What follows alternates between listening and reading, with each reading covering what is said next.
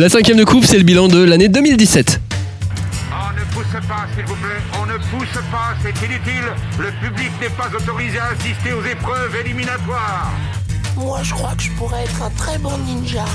À quoi vous jouez? L'heure est grave, c'est pas le moment de faire les guignols Mais on n'a rien d'autre à faire, on peut pas sortir On va leur faire notre attaque secrète L'attaque de la Tour Eiffel, ils vont rien comprendre Et il faudra aussi parler des dessins animés, notamment des dessins animés japonais qui sont exécrables, quoi, qui sont terribles.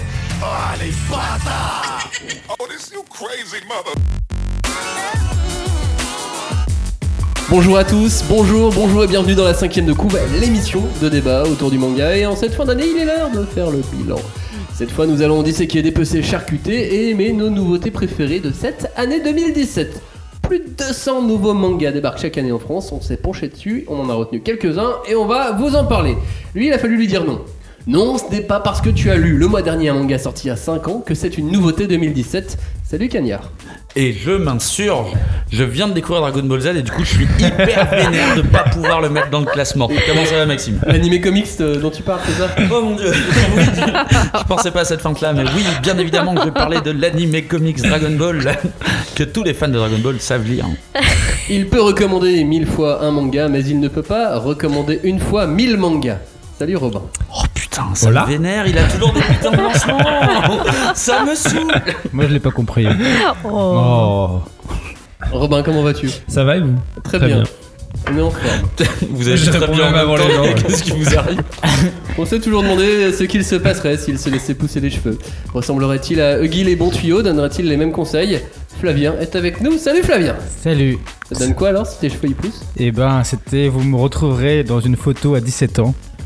Avec des beaux cheveux soyeux. Mais je veux des- dire, t'as les cheveux lisses, t'as les cheveux raides, t'as les les cheveux cheveux hyper bouclés. lisses, j'ai les cheveux hyper lisses et hyper soyeux, hyper beaux et on peut même euh, du coup les donner euh, C'est cousin offrande. machin. Ah, faut savoir qu'il y a une semaine de ça, Flavien nous a raconté une anecdote tragique au niveau de ses cheveux avec ses sœurs qui lui coupaient les cheveux quand il était petit. Oui. Et Ah je ne peux vrai. pas la connaître. Sa sagesse et ses connaissances nous surprennent toujours, la meilleure pour la fin. Salut Julie. Bonjour. Alors, je vous explique rapidement comment va se passer cette émission, plutôt que de faire un top euh, banal avec euh, bah ça c'est notre top 1, ça c'est notre 2, parce qu'il y a des titres qui sont pas forcément comparables. On s'amusait à faire des catégories. Accrochez-vous les gens. Elles sont au nombre de 5. 5 catégories dans lesquelles chacun d'entre nous a placé entre 1 et 6 mangas. À la fin, on a même réussi à faire une sorte de, de synthèse des goûts de- des uns et des autres pour obtenir au final 30 mangas. Ça, on verra ça en fin d'émission, mais ça sera 30 mangas qui ressemblent bah, à la variété de nos lectures des uns euh, et des autres. Les 5 catégories sont les suivantes. Blockbuster, Outsider, le chouchou, l'ovni et le pourquoi pas. Ainsi là donc euh, à nous 5, on a malgré tout cité 47 nouveautés. On a réussi à s'entendre sur quelques-unes, mais on en a cité quand même 47. Et je dis ça hors suite, spin-off et dérivés. Donc pas de Boruto, pas de Dragon Ball Super, pas de Sakura ou même pas de Leius. Et pas de Naruto Gaiden Et pas de Naruto Gaiden, effectivement. On va donc parcourir cette année 2017 et ses nouveautés. Ce que j'entends par nouveauté, c'est un tome 1 ou 2 sorti en 2017, parce que parfois, bah, on peut considérer qu'un manga est une nouveauté euh, au tome 2, puisque euh, des tomes Mmh, 1 dans le oui, manga oui. sont parfois très très introductifs. Et donc, on va égrener mois par mois toutes ces nouveautés avec ce que chacun d'entre nous a choisi de relever dans le mois en question sur les titres en question. Donc, si vous avez raté des mangas cette année, c'est le moment de se rattraper. C'est parti pour 47 mangas. On commence avec le mois de janvier et premier manga qu'on a noté au mois de janvier, c'est Shikigami. Shikigami ou les aventures d'un dresseur d'esprit surdoué et d'une apprentie dé- détective privée. C'est du neketsu pur et dur. C'est par l'auteur de Psyren Toshiaki Iwashiro. J'ai adoré personnellement, mais toi, Cagnard, tu as choisi de le mettre dans la catégorie Outsider. Qu'est-ce que tu as aimé dans ce manga? Pourquoi tu as choisi de le mettre en Outsider? Euh, je l'ai mis en outsider. euh, bah, bon, alors c'était pas vraiment un, outs- un outsider à la base parce que c'est l'auteur de Psyren qui a fait cette série. et je suis un gros gros fan de, de mais c'est surtout un manga qui m'a fait réaliser quelque chose très tôt dans l'année. C'est que l'ai lu, c'est une série courte, c'est une série qu'on pourrait dire classique, mais qui a vraiment, enfin qui, qui fonctionne vraiment très très bien. Et très tôt dans cette année, en fait, j'ai réalisé ce truc à la con, vu que mon cerveau est un peu petit, des fois j'ai un peu du mal à comprendre, que Oh là même en faisant très classique, tu peux faire très très bien. Et du coup, tout au long de l'année, après, j'ai très entendu- très vite. et très très vite. Et tout au long de l'année, j'ai entendu pour plein d'autres titres, genre, ouais, c'est classique, mais, mais en fait, classique ne doit pas être un défaut, en vrai. Et Shikigami m'a fait, euh, m'a fait comprendre ça. C'est rythmé, c'est super bien dessiné, les chara design ils sont vraiment cool. C'est genre la, la, la, la série parfaite de shonen à dévoiler à quelqu'un qui a jamais lu de shonen quoi. Il y a combien de volumes 5 5, ça vient de se terminer. là. Et ça y est, voilà. Le, Et c'est chez Panini Manga. C'est ça, et au mois de novembre, donc le, le cinquième tome euh, est sorti. On n'a pas de nouvelle série pour cet auteur pour l'instant. Et, mais on l'attend. On Il a- l'attend vraiment. C'est c'est euh, rare un Neketsu en si, si court, non? Oui, complètement. Ouais. C'est Mais- très très rare, mais euh, en revanche, il a réussi à mettre tous les codes. Ouais. Ouais, Mais sa c'est très condition, bien. elle a l'air un peu particulière à lui euh, d'auteur. Sa condition d'auteur, elle a l'air un peu particulière. C'est-à-dire? Bah, C'est-à-dire que euh, il a l'air de pas toujours s'entendre avec son éditeur. Ah. il a l'air de pas toujours s'entendre avec le système japonais. Ah. Enfin, avec l'intégralité de, de, de ce qu'il y a- de ce que ça sous-entend. Puis il travaille chez Shueisha, qui est pas l'éditeur non plus le plus Mhm. facile Mhm. euh, en Bah, tant qu'auteur. série avec Psyren qui s'est aussi terminée assez abruptement, et ces autres séries aussi qui sont finies assez. euh, Bah, 16 tomes hein, sur Siren euh, et sur Mihiru Ito, il était à avec 7 une tomes quand fin, même. hein, Bon, sur, ouais. euh, sur Psyren. Ouais. Précipité, qu'il a dû faire Ah ouais. rapidement, mais une vraie fin. Mais une vraie fin. Il a fait un, un one shot au mois de, au mois de septembre, euh, qui était plus, plus SF, beaucoup plus SF que, que Shikigami. Toi aussi tu l'as choisi, euh, Flavien, pour d'autres raisons, en outsider également ou Ouais, pour les mêmes? Non, j'ai mis en outsider, euh, c'est pour d'autres raisons. euh, C'était plus pour des raisons de, de- de communication, en fait. C'est juste que je l'ai bien aimé, sauf que euh, je l'avais pas du tout vu. Et c'est pour ça que je l'ai mis en outsider, parce que euh, ce titre aurait pu m'échapper. Parce que, en fait, euh, personne. Enfin, si j'en avais pas entendu juste par du bouche à oreille, etc., je l'aurais pas du tout vu. Ouais, ouais. Alors, c'est pour ça que je le mets euh, Non, mais à il a quoi. De ce point de vue-là, c'était Non, un c'est vrai. outsider. euh, C'était Ah pas. bah, Parce que quand t'es là, tu vois, il était il là, a- il arrivait, et tu fais, oh, mais c'est une super surprise, mais t'en entends pas du tout parler. Il n'y a pas eu une campagne marketing de malade. Non, Ça, non, il y en a pas eu voilà. du tout. C'était juste ce, ce point-là pour ça que je l'ai mis en outsider. Il y a eu peut-être un petit peu de campagne commerciale hein, dans les librairies localement. Oui, oui, peut-être. C'est pas impossible. Mais bon, en vrai, il n'y a pas eu de. Après, effectivement, tu mets pas, tu mets pas des mille et des cents sur une série à 4 ou 5 tomes. oui, mais, c'est quand même, c'est quand même une bonne série. Ouais, un après, ouais, un- pour moi, c'était un peu dommage. Par contre, c'était vraiment cool de commencer l'année avec ça, un truc Ouais. aussi punchy qui, euh, qui rappelait vraiment les, les, les, les, les, les chouettes heures du, du Shonen Jump euh, des années 90-2000 et tout. C'était vraiment cool, c'est une putain de découverte. Le, le nom original c'est Kagami Gami, euh, qui effectivement Ah. n'était pas le meilleur nom pour le, le, le Mm. retrouver au début. Moi je l'avais découvert sous, sous, sous ce nom-là. Je n'avais pas Et, pensé à ça. euh, et je l'attendais, je le veillais euh, en France et quand il est arrivé j'ai sauté dessus et effectivement je, je fais partie aussi de ceux qui euh, l'ont mis là euh, dans, euh, dans les Outsiders pour bah, toutes les raisons que vous avez euh, données. Effectivement on l'attendait pas, moi je le surveillais, je suis très fan de l'auteur de Toshiaki Iwashiro. Euh, donc je, je- je suis de, de très près euh, tout, tout ce qu'il fait. Effectivement je pense que vous êtes nombreux aussi de l'autre côté à l'avoir raté et si vous cherchez du Neketsu, Et un il y a peu un- différent. Neketsu. il y a un chouette cadeau de Noël finalement, 5 volumes. Bah ouais, ça vient terminer va être un peu euh, le thème de l'émission. On va conseiller tous les cadeaux. Tout est C'est cadeau de Noël. Hein. C'est cadeau, c'est cadeau. Euh, on reste au mois de janvier. On reste au mois de janvier. Et si je vous dis quand Princesse Sarah rencontre Berserk et qu'elle doit s'échapper d'un couvent façon Prison Break. Le cours des damnés. Bonne réponse. Ah, on, on de fait déjà le, quiz là. c'est ouais, bon. Euh, Flavien, tu l'as mis toi aussi dans la catégorie euh, Outsider, le, le couvent des damnés. Qu'est-ce que t'as aimé? Pourquoi? Euh, dans le- moi, je l'ai mis en outsider parce que euh, euh, l'histoire commence vraiment au bout du deuxième tome. Et euh, au début, tu t'accroches pas trop, tu dis mais qu'est-ce que c'est que ce truc? Et au deuxième tome, tu fais ah ouais, en fait, c'est une machination, c'est hyper intéressant. Et c'est pour ça que je l'ai mis en outsider parce que au premier tome, tu fais non, en fait, euh, ça va pas me plaire, c'est un peu violent, euh, c'est un peu vieux jeu. Et là, au deuxième, tu fais ah ouais, en fait, il y a une, y a une véritable, intrigue. Il y a une véritable euh, euh, apothéose en fait qui va, qui va se créer, il y a une véritable attente. Et c'est pour ça que je le mets aussi dans, C'est marrant parce que moi aussi je l'ai mis dans la catégorie Outsider. Il fait partie de mes favoris cette année. Moi aussi, j'ai détesté le tome 1. Mais quand je dis que j'ai Ah ouais, détesté, mais- ça m'est tombé des mains. J'ai dit, Non, mais je ne peux plus relire Bah ce ouais. truc. Et pourquoi tout le monde l'encense et qu'est-ce qui se passe Qu'est-ce que j'ai raté Euh, Enfin, pourquoi les auteurs japonais Ouais, pourquoi ils euh, l'encensaient Euh, Effectivement, je suis arrivé au tome 2. Au tome 2, j'étais vraiment pas convaincu. Pas, pas, pas pour les mêmes raisons. Moi, la violence me dérange pas. Euh, Il aime la bagarre. bien la bagarre, j'avoue. C'est un peu de la bataille bien crade quand Mais il même. n'y a pas de bagarre Oh, en oui, même temps mais c'est pas vraiment de bagarre au final. Mais C'est c'est c'est euh, plus pervers. Oui, voilà, la, la violence est assez perverse dans, dans le couvent des damnés. Mais euh, arrivé au tome 3, je suis arrivé sur des scènes graphiquement Ah, ultra impressionnantes. Et puis surtout, ça, je comprenais pas pourquoi je poussais la lecture. Parce que parfois, t'arrives sur des choses que t'aimes pas, mais que tu continues à lire. Ouais. Ah, par désir pervers. Ouais, probablement. Ah non, mais il y a ça, hein, Il y a- un peu ça, mais euh, moi sur le, sur le couvent des damnés, oh, j'avoue graphiquement, déjà quand tu vois dans le premier volume, tu fais bon, ça va. Dans le deuxième, elle commence à te faire des, des architectures, mais monumentales, et juste à couper le souffle, tu fais ah ouais. Oui, puis même en termes d'intensité, euh, il y a une intensité qui, qui est proche de ce qu'on peut trouver parfois dans, dans l'attaque des titans.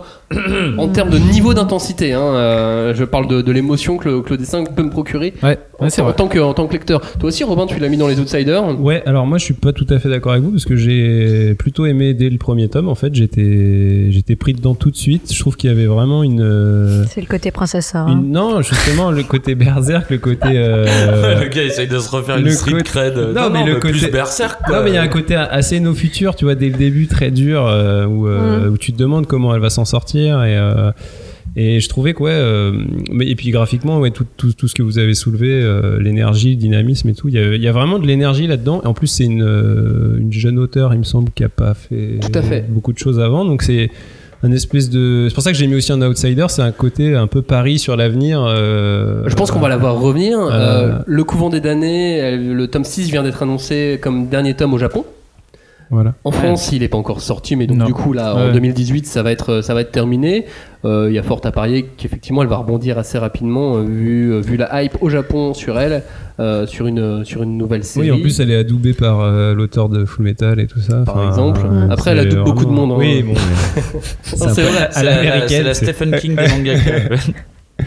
Mais, euh, mais effectivement, le, le, le couvent des damnés, un manga à suivre. et j'ai l'impression Oui. aussi, oui, pardon, c'est que c'est un succès qui s'est fait euh, un peu, pas par le bouche à oreille, mais par la presse, par le, le succès d'estime, quoi. Donc c'est pour ça que je disais Outsider Ah, c'est fort aussi, probable, de ce oui. côté, euh, c'est pas le marketing qui a fait le, Bah alors, moi, je, le je, fait qu'on en a je entendu trouve parler. qu'il y a eu quand même malgré tout un peu de marketing quand Ah, même il de eu, la hein. part de. Il y en a de- eu, euh, sur le couvent des damnés, il y a eu du marketing. Et c'est même un peu ce qui m'a déçu, c'est-à-dire que j'ai vu arriver euh, effectivement moi des dossiers de presse. je- Tu t'attendais à je un truc énorme. Ce genre de truc et je fais attention au marketing également. J'ai vu un peu d'investissement publicitaire. J'ai pas mesuré, mais du coup je m'attendais à un truc de ouf. Ouais. Ouais. Non, là ils l'ont lancé comme une bonne série. Ouais. C'est ça. Oui, une, une Après, ça n'a rien à voir avec Ouais. euh, Shikigami euh, qu'a lancé Panini, où ils ont Oui, rien Ils fait. ont rien Là- fait du tout. Et là, pour le coup, il y avait ouais. une présence pour. euh, il, le, le titre était soutenu, vraiment, tu vois. Mm. Peut-être pas à coup de, de grandes affiches, mais il y avait, euh, il y avait un vrai effort. Et effectivement, le, le- le- la presse a fait le, la presse a fait beaucoup le taf aussi. Bah, les retours en tout cas qu'on a eu, c'est que bah, chez Glenn ils sont en tout cas satisfaits et contents des ventes du couvent des damnés Mm. et euh, qui regrettent pas l'investissement qui a, qui a été fait sur, euh, sur ce manga.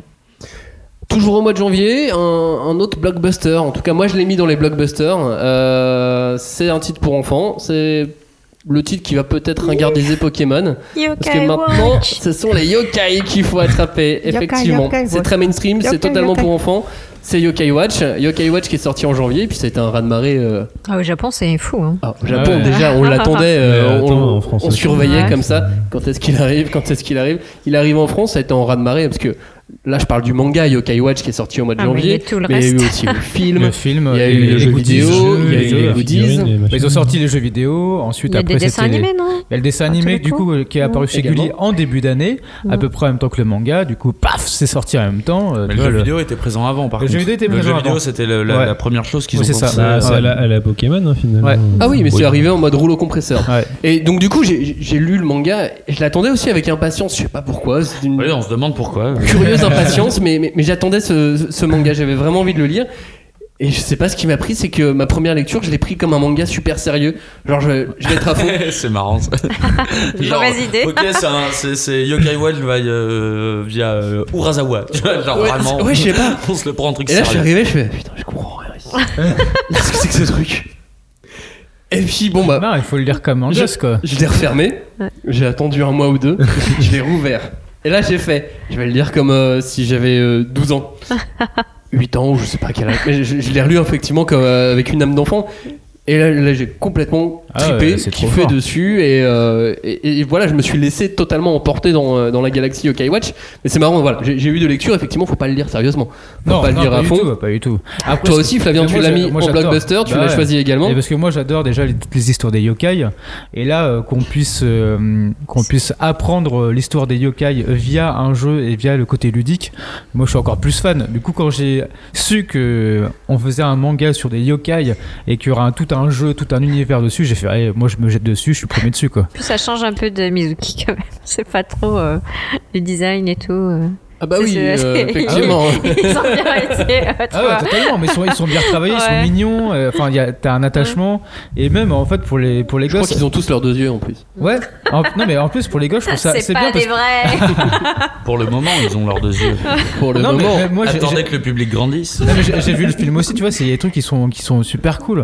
Mais c'est ce côté-là où où il n'y a pas dans Pokémon ce côté où bah on a, sur Pokémon on n'a pas on apprend pas grand-chose en fait sur le côté histoire. C'est juste l'amitié etc à apprendre à dresser. Mais là dans Yokai Watch, il y a une vraie dimension pédagogique et c'est ça qui m'intéresse moi dedans. Yokai Watch, c'était l'un des rats de marée cette année. On, on l'a classé en blockbuster. En janvier sortait également le tome 2 de Born to Be on Air. Born to Be on Air, c'était le nouveau manga de l'auteur euh, de L'habitant de l'infini. Euh, les premiers pas détonnants d'une jeune femme dans le monde de la radio, c'est de la tranche de vie pure et dure. Tu l'as classé dans euh, le pourquoi pas, toi, Julie? Ouais. Il y a de l'identification. non, mais. Bah, moi, c'est un auteur que j'aime beaucoup, Samoula. Enfin. euh, Tu nous le redis à chaque Ouais. émission. Dis-nous pourquoi maintenant. Dis-nous L'habitant de l'infini, bah, il faut lire L'habitant de l'infini. C'est crade, mais bon, c'est bien. Donc, Et Born to Be on Air. Bah là, euh, pareil, il fait complètement un, punchline. un Ouais, c'est ça, je changement. me disais la même chose. C'est crade, mais c'est bien. Les gars, allez-y. Mais c'est, c'est euh, comment dire, c'est Burn to Be On Air, c'est- Là, il fait le virage. euh, euh, ouais, Oui, je ça n'a rien à c'est voir. 360. euh, et euh, non, enfin, moi, j'aime, j'aime bien euh, son univers. Il est décalé. Euh, j'ai mis pourquoi pas parce que c'est vrai que c'est très japonais comme humour. Il y a des références à la télé, euh, à des animateurs radio de là-bas. Donc, euh, bah, des fois, ouais, faut un peu s'accrocher, Ouais. mais euh, euh, l'idée. niveau de la traduction, il n'y a pas eu. si, si, il y a un Ouais. travail qui a Il y a un été fait, il y a, il y a ouais. des notes euh, et tout ça, mais c'est vrai que c'est les personnages qui sont attachants, euh, tu, tu... Enfin, c'est plus euh, tranche de vie, euh, un peu décalé, quoi. Avec Bah, le, c'est- le ça prisme. correspond à l'habitant de l'infini. Hein. Ah. Ah, ah. Flavien, toi aussi, tu l'as mis dans ton top. Toi, tu l'as mis euh, directement au chouchou. Ah, moi, c'est mon petit chouchou de. C'était la bonne surprise de l'année. Euh, ça faisait longtemps que je cherchais un, un manga qui traiterait de la radio. Et, euh, et en fait, je me suis dit, tiens, c'est pas encore traité ce, ce truc-là. Et je me dis, bah. Et là, quand j'ai vu Samura, l'habitant de l'infini, faire ça, j'ai fait. Euh, ok, alors on va regarder déjà. Double surprise. Et là, quand j'ai commencé à lire, je me suis marré du début à la fin. Mais en fait, il a Avec- beaucoup d'humour. Et, euh, Il y a Et- énormément euh, d'humour, que dans ces autres ouais. mangas, bah, tu, tu, tu, tu ressens pas trop l'humour. Si, C'est bizarrement. il, il s'auto-parodie Ouais, parfois et s'auto-parodie. tout, ça, mais, dans des- c'est juste dans des dans- bonus, quoi. Ouais, c'est, ou même c'est dans des histoires euh, courtes, il le fait et tout. Mais là, dans un manga complet, avec le graphique qu'il a, euh, en plus, t'apprends beaucoup de choses sur la radio. euh, toujours Mm. ce côté pédagogique que j'aime bien, que je retrouve.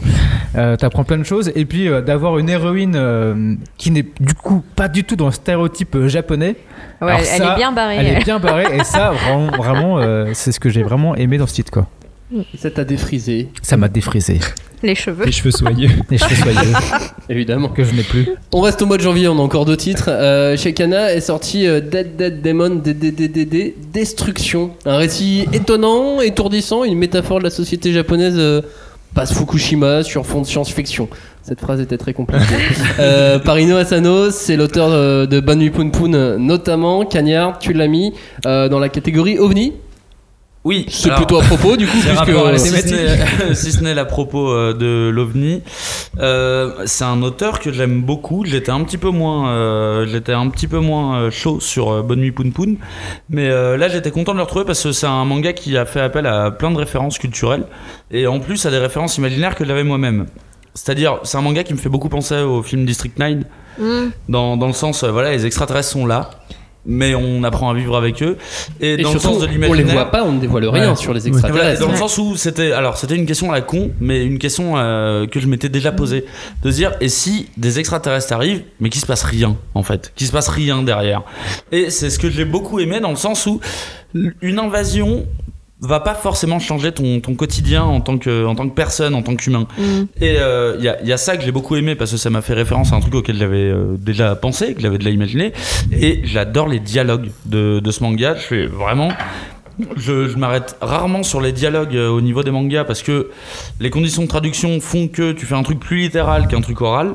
Mais je trouve que dans ce manga, il y a vraiment une verve très orale. Il y a un ping-pong entre les, euh, entre les personnages. Ouais, mais ça, bah, pardon, Euh, c'est surtout euh, peut-être euh, le rendu du, du, de- du traducteur aussi, non? Eh ben c'est pour ça que je, Ouais, parlais des traducteurs du coup. Alors, tu veux que je retourne ma phrase peut-être? C'est 100% grâce à l'auteur. Le traducteur n'a rien foutu vu l'auteur parlait français à la base. Non mais voilà, je trouve que c'est Non, rare. mais je de- te rejoins à 100%. Moi aussi, je l'ai mis dans, dans la catégorie ovni. Et effectivement, tu te laisses embarquer par, euh, dans, dès le premier tome par ces deux petits. Enfin, je me suis laissé embarquer totalement dans l'univers de ces, de ces deux petites filles. Euh, et, euh, et effectivement, les, les dialogues, ils sont pour, euh, Les, pour les beaucoup. dialogues, honnêtement, c'est très rare que dans un manga, je lise des dialogues comme ça, où souvent les écolières japonaises, on essaye de les faire soit très sages, soit très punk, et il y a rarement d'entre-deux. Et euh, le, en fait, l'entre-deux, c'est euh, ce qui ressemble pour moi le plus à la réalité.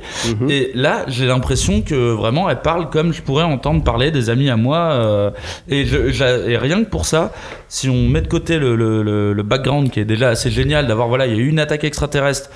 Mais au final, ils étaient pas si puissants que ça. Ils ont pas été repoussés. Mais du coup, ils sont un peu bloqués là quand même. Je, je passe à côté du côté métaphorique, hein, euh, mais déjà, je trouve, ça- je trouve que le statu quo est génial. Et en plus, ces jeunes filles qui parlent, mais de manière hyper libre et qui ont l'air en fait hyper humaines. Et pas de personnages de manga, elles ont l'air très humaines. Ah, on pourrait en faire un film euh, très facilement au final. À, voir ce qu'il va raconter après, parce que pour Oui, un peu. euh, évidemment. C'est Asano, hein, pour un peu, l'une des filles est un extraterrestre qui en fait était l'alter ego psychique de l'autre fille. Enfin, c'est. Il y a beaucoup de Asano. métaphores aussi euh, à l'intérieur. Mais effectivement, ça, ça change aussi des, des lectures habituelles, quoi. Ah bah moi oui, j'avoue que ça m'a ça m'a vraiment beaucoup changé, je suis vraiment content. Dead Dead Demon DDDD Destruction. Et Je- parce que j'ai jamais réussi à dire le. Je pense que j'ai réussi à dire exactement Là, le bon nombre dit, de dés. tu l'as eu mec, c'était ton moment. Dernier titre du mois de janvier, ça c'était un choix de Julie. Elle l'a mis dans ses chouchous. C'est nuisible entre Ah ouais romance et récit horrifique dans un Japon contemporain. C'est du seinen. Oui. Euh, euh, Enfin, euh, moi j'ai bien aimé. c'est- C'était. Eh, t'as le droit, hein, on ne juge pas. C'est horrifique, Uh-huh. mais c'est poétique à la fois. Donc c'est vraiment étrange quoi, comme euh, équilibre. Je l'ai trouvé très étrange aussi, Ouais. j'avoue. Mais- la première fois que j'ai vu, c'est Ouais. hop, tiens. Parce que c'est une histoire de, de- de- d'invasion là aussi, mais par des, des insectes mutants quoi. Enfin, Mais qu'est-ce qui t'a touché du coup? C'est un petit, euh, un petit kiff ou c'est quoi? Ouais, c'est, que bah, t'avais envie de savoir la suite, c'est en trois volumes. c'est parfait pour moi. Ah c'est une série courte? Ouais, c'est Oui, une série oui, courte, oui. mais graphiquement, c'était graphiquement, c'est quand même très pas beau. mal gratté. Ah oui, c'est Et euh, voilà, beau, les couves euh, sont, sont très euh, voilà, et il y a des plantes, il y a quand même une espèce de d'ambiance un a peu morbide, ouais, ouais. ouais. Et donc euh, ça m'intriguait de, de voir ce que ça donnait parce que en, en littérature japonaise, il y a beaucoup de références aux insectes. Mm. Et là, on le retrouvait dans le manga. Donc, euh, pareil, comme tu disais tout à l'heure euh, sur le monde de la radio, tu dis ah bah enfin, euh, on va voir ce que ça va donner. euh. Et sans que ça soit un truc euh, hyper euh, euh, hein? Enfin, Excluant, non, pas excluant. euh, je veux dire euh, euh, quelque chose avec beaucoup d'action, beaucoup Disruptif. de. Ouais. tergiversant, j'en sais rien. là. Oui, enfin, comme tu dis, c'est- des gens qui se rendent compte que dans leur quotidien, petit à petit, il y a des trucs qu'ils maîtrisent plus, quoi. Et c'est perturbant. Mais- Ouais, c'est l'invasion ouais. discrète. Ouais. À, à- à l'opposé du coup de, de Ouais. Dead, euh, qui est l'invasion massive. C'est l'invasion discrète, euh, Ouais. l'invasion des profanateurs. C'est fini pour le mois de janvier. Place au mois de février. Franchement, c'était un beau mois de janvier. hein. C'était un beau mois de janvier. Ouais, ouais, des bonnes séries. Il n'y a pas tant de. de Là, il... Kazé a fait le lancement du Yokai Watch, qui a été euh, un gros lancement pour eux en termes, en, en termes de business, mais il y a, les- pas, y a rarement de euh. très très gros lancements en janvier. Mm. On commence plutôt février, mars, avril, quoi, les, les- les gros gros euh, titres. Non, mais même sans, lance- sans gros lancement, en tout cas, c'était un beau mois. euh. Oui. Au février, il y a un autre truc euh, qui t'a plu, toi, Cagnard. Tu l'as mis euh, également dans, euh, dans, les, euh, dans les Outsiders. Euh, un titre qui t'a fait rire et qui s'appelle Monster Monster. Euh, la comédie qui vient clasher la fantasy avec un, un des héros les plus pitoyables de l'histoire du manga. Ouais. Euh, alors, Monster, euh, Monster X Monster, euh, ce qui, ce qui est marrant, c'est Tu que. dis Monster Monster ou Monster Oh, X putain, Monster j'en peux pas recommencer, hein. Ah, Hunter, Ça fait deux fois qu'elle coupe en plus, là, j'en peux plus. Non, non, c'est juste que, euh, en fait, c'était un titre qui, euh, à première vue, pour moi, parlait principalement de fantasy. Euh, c'est, alors, moi, les codes de la fantasy du jeu vidéo, c'est pas que je les connais pas, c'est que je les aime pas spécialement. Du coup, ça m'a pas attiré, euh, ça m'a pas attiré de prime abord. Mais j'ai vu ce personnage sur la couverture qui se gratte le nez. Ah oui. avec, un, avec un énorme dragon et en fait ce décalage ça a fait que je me suis, euh, je me suis laissé tenter alors j'ai euh, j'ai commencé cette série et effectivement c'est moi je trouve que en manga il y a un truc qui passe euh, et on en a déjà parlé dans l'émission. L'humour est un truc qui a énormément de mal à passer les frontières. Et là l'humour absurde encore pire euh, dans le cas euh, du, euh, d'un, transfert du Japon en France. Et je trouve que ce manga est très absurde et il m'a fait beaucoup rire. Et, le, et euh, par contre, je le, je le mets en outsider, surtout parce que ce dessinateur est vraiment à suivre. Ok. Ce que j'allais dire justement, euh, toi aussi Julie, tu l'as mis en Ouais. outsider. Euh, un manga en trois tomes en outsider, on se dit c'est un, un- normalement outsider, il, il doit venir titiller les grands. Bah, moi, je trouve qu'il Ah ouais titille au niveau du dessin, il Ouais, titille c'est pas mal de super, c'est super bien fait. C'est pour ça que du coup vous l'avez tous les deux mis euh, en outsider. Ouais. Ouais. Parce que Et puis il n'était pas attendu. Enfin, pour moi, euh, Non, non, il est pas sorti attendu. comme ça du, du lot. Kiyun a communiqué dessus, mais Ouais. pas non Chapeau de euh, Ouais. Mais il y avait ce truc-là d'avoir un thème assez drôle, de, de prendre un univers de fantasy et de rajouter pas mal de, de, de- pas mal Le de trucs un peu dystopiques, le voilà, côté- le pôle emploi, le loser qui traîne chez lui, sa mère qui le pousse à chercher un boulot. Mais euh, pour moi, la principale qualité, c'est vraiment au niveau du dessin. Ce gars-là va faire partie des très très grands dans pas longtemps. Moi je l'ai mis en, en chouchou perso. Euh, les monstres qui dessinent, Oui, c'est d'une précision. Et les Ouais, les dragons, les humains, euh, les visages des humains, ils Ouais. sont très très hauts aussi. hein. Ok, j'accroche plus sur les dragons, Oui, mais moi aussi. euh, Mec, je sais pas comment se passent vos vies respectives. Mais je trouve que le, le dessin des visages euh, des persos, ça fait beaucoup plus penser euh, vraiment à l'héroïque fantasy pure, euh, comme tu vois dans les comics parfois, enfin dans les ou l'univers franco-belge. Enfin, c'est pas tant du manga. oui, je comprends ce que tu veux Ouais, dire. tu vois ce que- effectivement, ouais. il, il est resté très classique Ouais. dans, dans- Ouais. dans ses dessins, de, de- dans son bestiaire. Ouais. Mais, euh, mais effectivement, il a, il a sa rythmique manga, Mm. il, a, il y a un découpage manga, et c'est surtout complètement con et complètement drôle dans Et un univers de fantasy et complètement japonais effectivement aussi. Ouais, c'est c'est encore vrai. super cadeau de Noël, trois tomes, série finie, avec Ouais. euh, un petit intérêt scénaristique à l'intérieur en plus, un super dessin. Une chute, c'est à lire. une chute à la con mais qui est marrante Une chute sur à la le. con, mais vu le ton du manga, euh, Oui, tu tu t'attendais pas attendre que ça, à ouais. avoir une chute. à Voilà, mais le- la chute sur, voilà, sur le nom du, du héros, ça, tout ça, ça peut marrant. plaire aux fans de fantasy qui Ah lisent pas oui, forcément. J'ai juste vu des retours euh, de, de, de, de, de- de public sur les réseaux sociaux de gens très déçus parce qu'ils s'attendaient à un truc sérieux. Oui, j'ai Ah vu bah. des trucs comme ça Ouais, aussi. quand Non, tu mais vois- quand tu vois la couve, en fait, comme quand tu- disait Ah, Cagnard, attends. euh, ouais. Ah, tu vois, sais, tu vois la couve, mais après, le, le- j'avoue, le détail du nez, moi je l'avais pas vu. Non, hein. mais il n'y a pas que le nez, hein, il, a une, pas il à la main et Ah, il se fait le nez. oui, c'est même pas, il se gratte le nez, c'est il se Il cure se le nez. cure le nez, il a une PSP à la main. Si après tu l'as pas vu, il a envie de dire désolé frère, va te faire rembourser le bouquin. Ou achète-toi des yeux. Bon, va te faire rembourser le bouquin. Julie, tu vas garder la parole. Euh, toi, t'avais un chouchou aussi euh, en mois de février, c'est Nirvana, les aventures de la plus altruiste des lycéennes, qui est plongée dans un univers en, danger et qu'elle seule peut se sauver en étant la, la gardienne. Ouais, parce que pour une fois, je lisais un truc un peu euh, shonen qui me plaisait, tu vois. C'est vrai que t'as du mal avec les shonen. oui. Qu'on qu'on Et se le puis, dise. non, j'aimais bien euh, l'univers des mille et une nuits, c'est ça? Non, Oui, oui, c'est ça. c'est- alors c'est plus indien ou que les mille et une nuits, ah oui, mais pardon. euh, c'est dans, un peu dans le même euh, esprit. c'est- c'était loin, hein, c'était février. Donc, euh, mais euh, voilà, il y a un petit côté euh, orientaliste euh, que tu trouves pas dans. Enfin, c'est nouveau, quoi. Je- donc, euh, je... enfin, il y a Arslan, tu me diras, mais bon. C'est différent. Ouais, mais c'est plus Ouais. perse quand même, Arslan. Donc Ouais. euh, là, t'es- t'es- avec Ouais. Nirvana, t'es vraiment dans le côté Oui. hindouiste. euh, Ouais. Et puis elle, est- quoi. elle est sympa. euh, Enfin, je veux dire, l'univers, les dessins sont cool. Eh euh. ben, si tu continues l'histoire, Ah, ça tu t'apercevras qu'elle est pas si sympa que ça. Mince. Ah. Moi, j'a- moi, j'avoue que c'est ce qui m'a plu dans ce Ouais, manga. pareil, c'est ça. C'est qu'il il y a un petit revers qui est cool, quoi. Il y a, il y a un Ah. revers qui est plutôt très bien amené. Ah euh, bah écoute, euh, je l'ai senti. je vais Ouais, lire la suite. ça, ouais.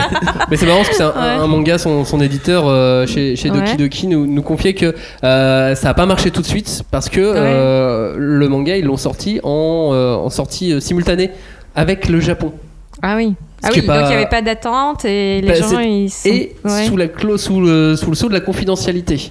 Ah. C'est-à-dire que euh, normalement, quand tu as un éditeur, euh, on te, euh, tu, tu vois un manga, tu fais bah, je veux l'acheter, je veux le sortir. Là, c'est l'inverse. Là, c'est l'éditeur japonais qui, avait, qui, continuait, Qui qui connaissait disant, déjà ouais. Doki Doki, qui, qui sont allés les voir et euh, en fait, bon. On aimerait sortir un manga en simultané France-Japon. Ça vous intéresse ou pas Ils ont fait bah, jackpot, banco. Mhm. Il a fallu trouver euh, le traducteur, la traductrice en l'occurrence, puisque c'est Fédois qu'on- que nous connaissons Mm, aussi dans cette émission, euh, qui s'en est occupé. Euh, il a fallu trouver l'imprimeur qui allait vite, Ouais. et euh, il a fallu sortir, euh, sortir ça Ah, C'est un- bon test, Ouais. quoi. Ah ouais, mais du coup, ça veut dire que euh, Ouais, au quand ils ont. début, les, les gens, quand- ils ont pas... Bah, et quand ils sont allés voir les libraires en leur disant on a un manga, ça va s'appeler comme ça, ou peut-être pas, ou peut-être un autre nom, Mm. ils étaient sous un autre code. Mhm. Donc, c'était euh, c'était compliqué aussi, ce qui fait Mm, que bah, bah le, oui. le tome 1, forcément, c'est pas envolé. En revanche, ça continue euh, à chaque tome et ça continue de, de- de recruter euh, petit à petit Mm. des, nouveaux, euh, des nouveaux Ouais, lecteurs. c'est un bon tome. hein. Mais il y a un combien bon. de tomes là? Faites-moi peur. Euh, de- Oh bah ça va. Bah non, mais ils sont- sortir.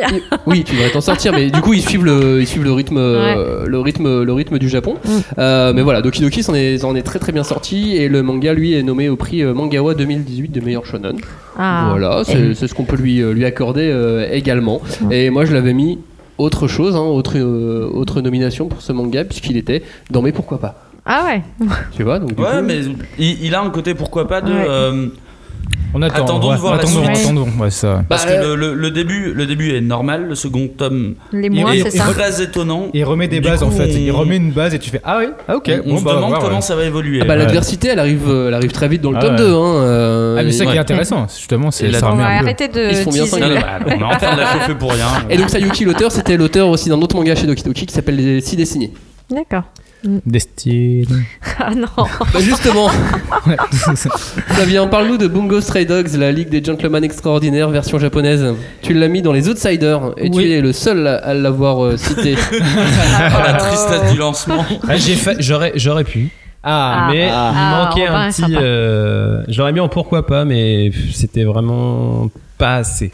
Pas Non. suffisant. Qu'est-ce- Flavien, Alors, pourquoi, pourquoi je l'ai mis euh, en outsider Parce que, euh, en fait, ce, il m'a intrigué au début. Je comprenais pas. euh, en fait, j'ai- quand j'avais lu le premier tome, je fais. En fait, je comprends pas. Je, je- quoi, je- je ne comprends pas. Franchement, comprends pas ce que Flavien. je lis. Je comprends pas pourquoi. euh, Qu'est-ce que je lis là Et après, en fait, je me suis juste. je- en fait, en, en lisant les feuillets, en fait, j'ai j'ai juste, je me suis juste vu que. Juste vu, pardon, que euh, les, autres, les personnages étaient des auteurs qui avaient vraiment existé dans la vraie vie. Et je fais, Bah oui. ah? Tiens Ouais, ouais, bah, mais du tout. Attends, je vais relire avec ce prisme-là. Et en me renseignant ce qui se passe à droite et à gauche par rapport à ces auteurs. Et là, tu, te dis, mais le gars, il s'est hyper documenté pour donner un Ouais. pouvoir qui est spécifique par rapport à, à la réalisation de, de ces personnages.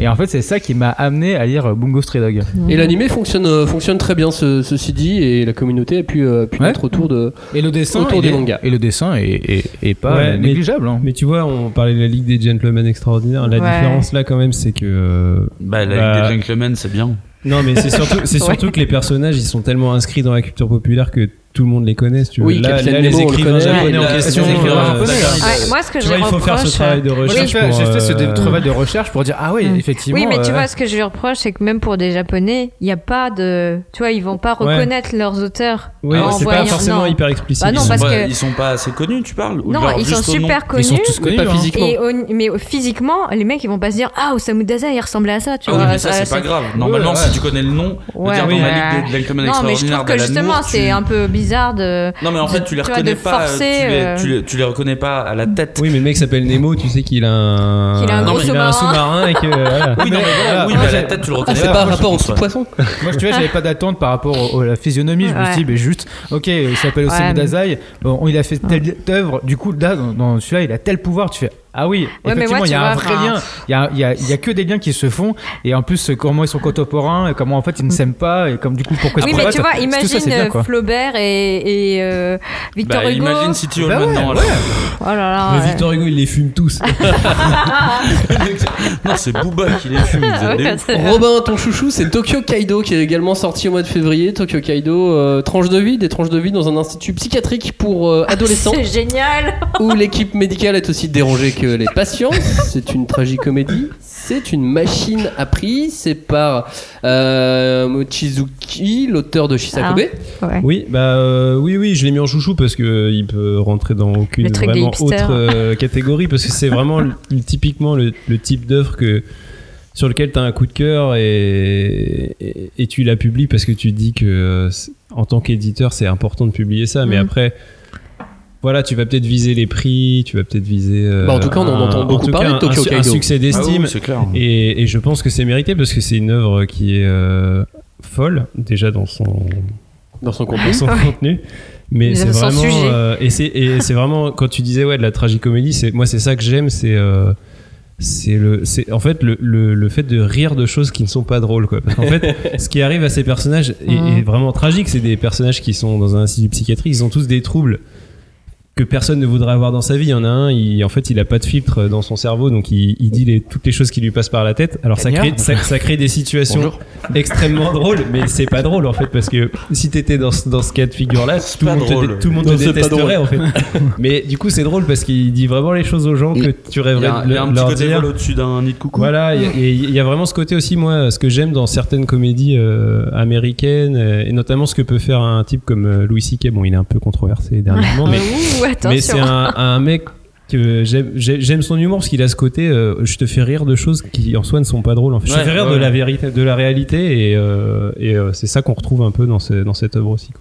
Un autre chouchou, c'est celui de Flavien. March comes in like a lion, l'histoire d'un ado surdoué euh, de Shogi, dont le quotidien solitaire se trouve être totalement bouleversé par une famille et, et ses trois filles. C'est de la tranche de vie, c'est de la psychologie, c'est dramatique. Oui. C'est tout. Pas C'est- joyeux, joyeux, mais pas- pourtant, c'est considéré comme feel good par certains. Ouais, euh, pour moi c'est un. Alors il est dans un peu un feel good. Moi beaucoup, j'aime beaucoup l'auteur euh, Chika Umino Mm. qui avait fait On and Clover et du coup je suis tout ce que fait euh, cet auteur et quand elle a sorti ça, je me suis dit ah bon bah ok ça change parce qu'avant c'était très très très feel good. C'était un peu un peu dramatique aussi, euh, surtout dans On Bah. and Clover et là dans March Come in Lion d'avoir déjà un euh, de prendre le shogi comme euh, comme pièce maîtresse et comme héros de manga. Je me dis ah ok euh, c'est hyper difficile de, faire comprendre le shogi de montrer tout l'univers du shogi de montrer fait comment sont établis les prix etc et je reviens encore au côté pédagogique, mais je pense que vous avez décou- découvert mon fil rouge. C'est que moi j'aime bien apprendre des choses en lisant un manga. pédagogue. J'ai hâte d'avoir un manga sur le kayak. Mais non, mais moi j'aime bien Paul apprendre- le pêcheur. J'aime j'aime bien apprendre des choses en lisant un manga. Et On dans apprend March, beaucoup de choses dans Paul le pêcheur. March Sur comes in la. Euh, bah, en fait, tu apprends des choses et puis en même temps, tu apprends aussi beaucoup sur le- les caractères et euh, des, des Oui, parce que personnages. Tout se joue surtout sur le caractère Ouais, de, des de ce personnages. héros solitaire. héros mais aussi de la famille. Pourquoi ils sont Mm. comme ça Pourquoi c'est c'est très empreint de la, on va dire, du japonais et tu comprends encore plus les mœurs japonaises. Tu comprends encore plus plus de choses Ouais. sur la, la société japonaise Mm. et ça. Ça tient de la saga familiale un peu Ouais, parce que en fait, ce qui est Il y a drôle, un petit côté que saga familiale, Ouais. mais par moment en fait. Ça, ça alterne entre, entre vraiment psychologie, tranche de vie, drame Ah oui. euh, et manga Je- cuisine également. Non, parce Ouais, que. Umino, elle était, elle était très cataloguée euh, shoujo quoi, Ah ouais. dans ses premières séries. Et, et là, c'est c'est bien parce qu'elle arrive à faire un truc qui ne va nulle part. non, mais c'est vrai, le dessin reste euh, shoujo parce que c'est sa patte. Un, un petit peu shoujo, Ouais, mais peu. ça passe quand même dans Mais un parce côté- que le Mais pas si identifiable que ça, voilà. Mais, euh, tous les thèmes qui sont abordés sont très très variés. Les, les héros, tu sais pas qui, qui est vraiment le héros. Enfin, Bah, le, pour moi, le à héros, part c'est le- Shogi, lui, quoi, mais-. Ouais. Mais c'est- Oui, voilà. Est-ce que c'est le shogi? Est-ce que c'est les jeunes qui jouent au shogi et qui ont envie? Enfin, tu, tu sais pas trop. Et euh, au Japon, ça a été un véritable carton. hein, Ah ce- ouais. ce, manga, dans, dans- dans- il a eu un succès critique euh, phénoménal Mais elle, a euh, il y a un beaucoup an. de, elle a beaucoup de notoriété. Exactement. Mm. Euh, moi, je l'ai mis en pourquoi pas, toujours au mois de février. C'est Rikudo, la trajectoire d'un enfant un peu perdu pour la vie, hein, qui retrouve euh, l'espoir à travers la boxe et sa soif de combat. C'est du shonen sportif. Mais qui a pas tous les codes du shonen sportif. Euh, c'est une série qui a beaucoup surpris puisqu'on l'attendait pas forcément en France. Euh, on n'en attendait pas grand chose au final de Rikudo et elle a réussi à se faire euh, son public, sa notoriété. Euh, le côté euh, un peu sombre, un peu dur de, de, de Rikudo, le héros, euh, a quand même beaucoup fait parler sur les réseaux sociaux. Ouais. Ça tourne. Bah, J'avoue, le tome 1, tu veux. euh, ok. Bah, ouais, c'est ça. Moi, en fait, dès la séquence d'ouverture, je me suis dit ça. Enfin, le mec, le gamin qui boxe euh, le cadavre de sa Ouais, mère, c'est ça qui s'est Ouais. pendu ou je sais pas Ah quoi. son Je père me dis, ah, c'est son père. Je dis, euh, Soyons précis sur et je me dis, et je me dis, waouh. Là, il y a un truc, et après, c'était un peu trop euh, le bingo de l'horreur, quoi. C'est-à-dire que euh, le c'est vrai mec, il lui arrive tout ce qui peut Ouais. arriver. Ah bah euh, tous les problèmes qu'on peut avoir Ouais. dans une vie, il les a et tous eus. ça m'a un peu. euh, C'est un peu Ushijima. Après, c'est un peu too much, la quoi. jeunesse d'Ushijima. Après, Ah c'est le, ouais, après, c'est le souci du, du tome 1, c'est-à-dire que le tome 1 est vraiment un bingo du Seinen. Ouais. Par contre, après, sur les tomes suivants, ça se délaye plus et ça commence plus ressembler à un Seinen sportif. C'est pas un C'est ça, shonen, c'est voilà. un Seinen sportif. T'as trouvé le bon mot et, ce qui est marrant c'est que d'après les retours que, que j'ai pu avoir quand j'ai posé la question à Kazé, les, les- les fans qui voient, c'est pas forcément des fans de sport de combat, c'est pas des fans euh, de choses un peu dures ou des fans de manga de Des sport. assistantes sociales qui l'attachent. Non, C'est justement, ça réussit à se faire un public, euh, un public assez, euh, assez varié. rigole, où ils hein. sont plus attachés au personnage. Ouais, je pense que c'est- euh, ça. Enfin, et à son histoire, à sa, sa vie, à ce qu'il représente que- qu'autre Ouais, chose. Parce que si on doit le comparer à un Hajime no Hippo, il est Ouais. beaucoup moins technique dans les combats de boxe. Je parle des prochains tomes, enfin Mm. des, des tomes suivants. Oui, c'est plus. C'est euh, moins technique qu'un Hajime no Hippo. C'est plus dans le On- délire Rocky, quoi. Social, un peu. Bah, euh, c'est- Rocky est très technique sur la boxe. C'est euh, Rainbow. Ouais. Il est moins technique, même s'il y a quelques petits éléments sur la boxe, Non, mais, il y a on des est plus sur la soif de survivre. techniques, la- mais voilà, c'est ça. Ouais. Ce qui La importe soif, de, le la plus. soif de vivre. et c'est pas la soif de survivre du héros, c'est la soif Ouais. de survivre de toute une génération. C'est ça. Et des différentes visions Mm. euh, que tu peux avoir. C'est pas un Ah. mauvais titre, c'est un bon titre. Un pourquoi pas, moi je l'ai mis dans mes pourquoi pas Rikudo. Un autre pourquoi pas, c'est Tales of Red- the Wedding Rings. Euh, L'histoire d'un garçon qui est plongé dans un monde fantastique qui doit se marier avec cinq princesses pour sauver le royaume. Eh bah dis donc. C'est totalement etchi. Euh, Flavien, Totalement. tu l'as mis dans tes pourquoi pas Oui, et je l'ai mis dans les pourquoi pas euh, parce que euh, je m'attendais pas à revoir du harem. Ah. C'est vrai? Je Ah m'a- bah là enfin, pour le coup il en a un vrai. Ouais, ouais, non, mais c'est vrai, je m'attendais pas. Ah, à mais il y a revoir. tout. hein. Et puis il y a, du, il y a une Ouais. elfe, il y a une humaine, il y a tout. il y a tout. Et, et honnêtement, C'était dans- too much. hein, je Mais trouve. ouais, mais en fait, je me suis dit que. Bah, la- c'est le principe la- du la mode- harem aussi. Hein. Ouais, je me suis dit que la mode des harems était passée tout. Et là, paf, il arrive. Oh, un manga harem. Ah bah il s'est dit euh, une ouverture quoi. Ouais, et alors, du coup, je me suis dit, bon, bah, en plus, dans l'univers du fantasy, bon, on va voir euh, ce que c'est. Et c'est c'est plutôt rigolo, c'est plutôt drôle, c'est bon enfant. euh, Oh, c'est de la pure fantasy. C'est de la pure fantasy. Pur euh, harem. Voilà, c'est- il y a tous les codes euh, des trucs qui. euh, Tout est respecté. C'est quand même très très etchi, très fan service. Oui, très fan Ne service. nous le cachons voilà. pas. Et, Euh, et c'est et c'est aussi bien dessiné. Enfin, il y a quand même. Par un euh, duo d'auteurs qui s'appelle Maybe, Maybe, voilà. dont on reparlera euh, tout à l'heure pour un autre manga. C'est le vrai pourquoi pas, quoi. Euh, c'est fini pour le mois de février. Place au mois de mars. Le mois de mars, on commence par euh, un manga un peu étrange. Je voudrais être tué par une lycéenne. La surprenante histoire d'un hôte assassinophile devenu professeur dans l'espoir d'être un jour mis à mort par une lycéenne. C'était dans tes pourquoi pas, toi, Julie? Ouais. Mais bon, moi j'aime beaucoup. Enfin, pareil, c'est l'auteur, c'est Furuya, Mhm. euh, qui a un trait très précis, qui, est, qui peut basculer dans l'horreur, qui peut faire euh, du drame psychologique, quoi. Et, et euh, c'était intéressant, rien que le titre euh, est attirant. On se dit, mais. Rien que ce résumé, Pourquoi on Oui. apprend le mot hôte assassinophile. Oui, je savais pas. Merci Google. Alors, Alors, qu'est-ce que ça, veut dire vraiment, merci ça, les Japonais. Ça existe vraiment, effectivement, Ouais. c'est un fantasme.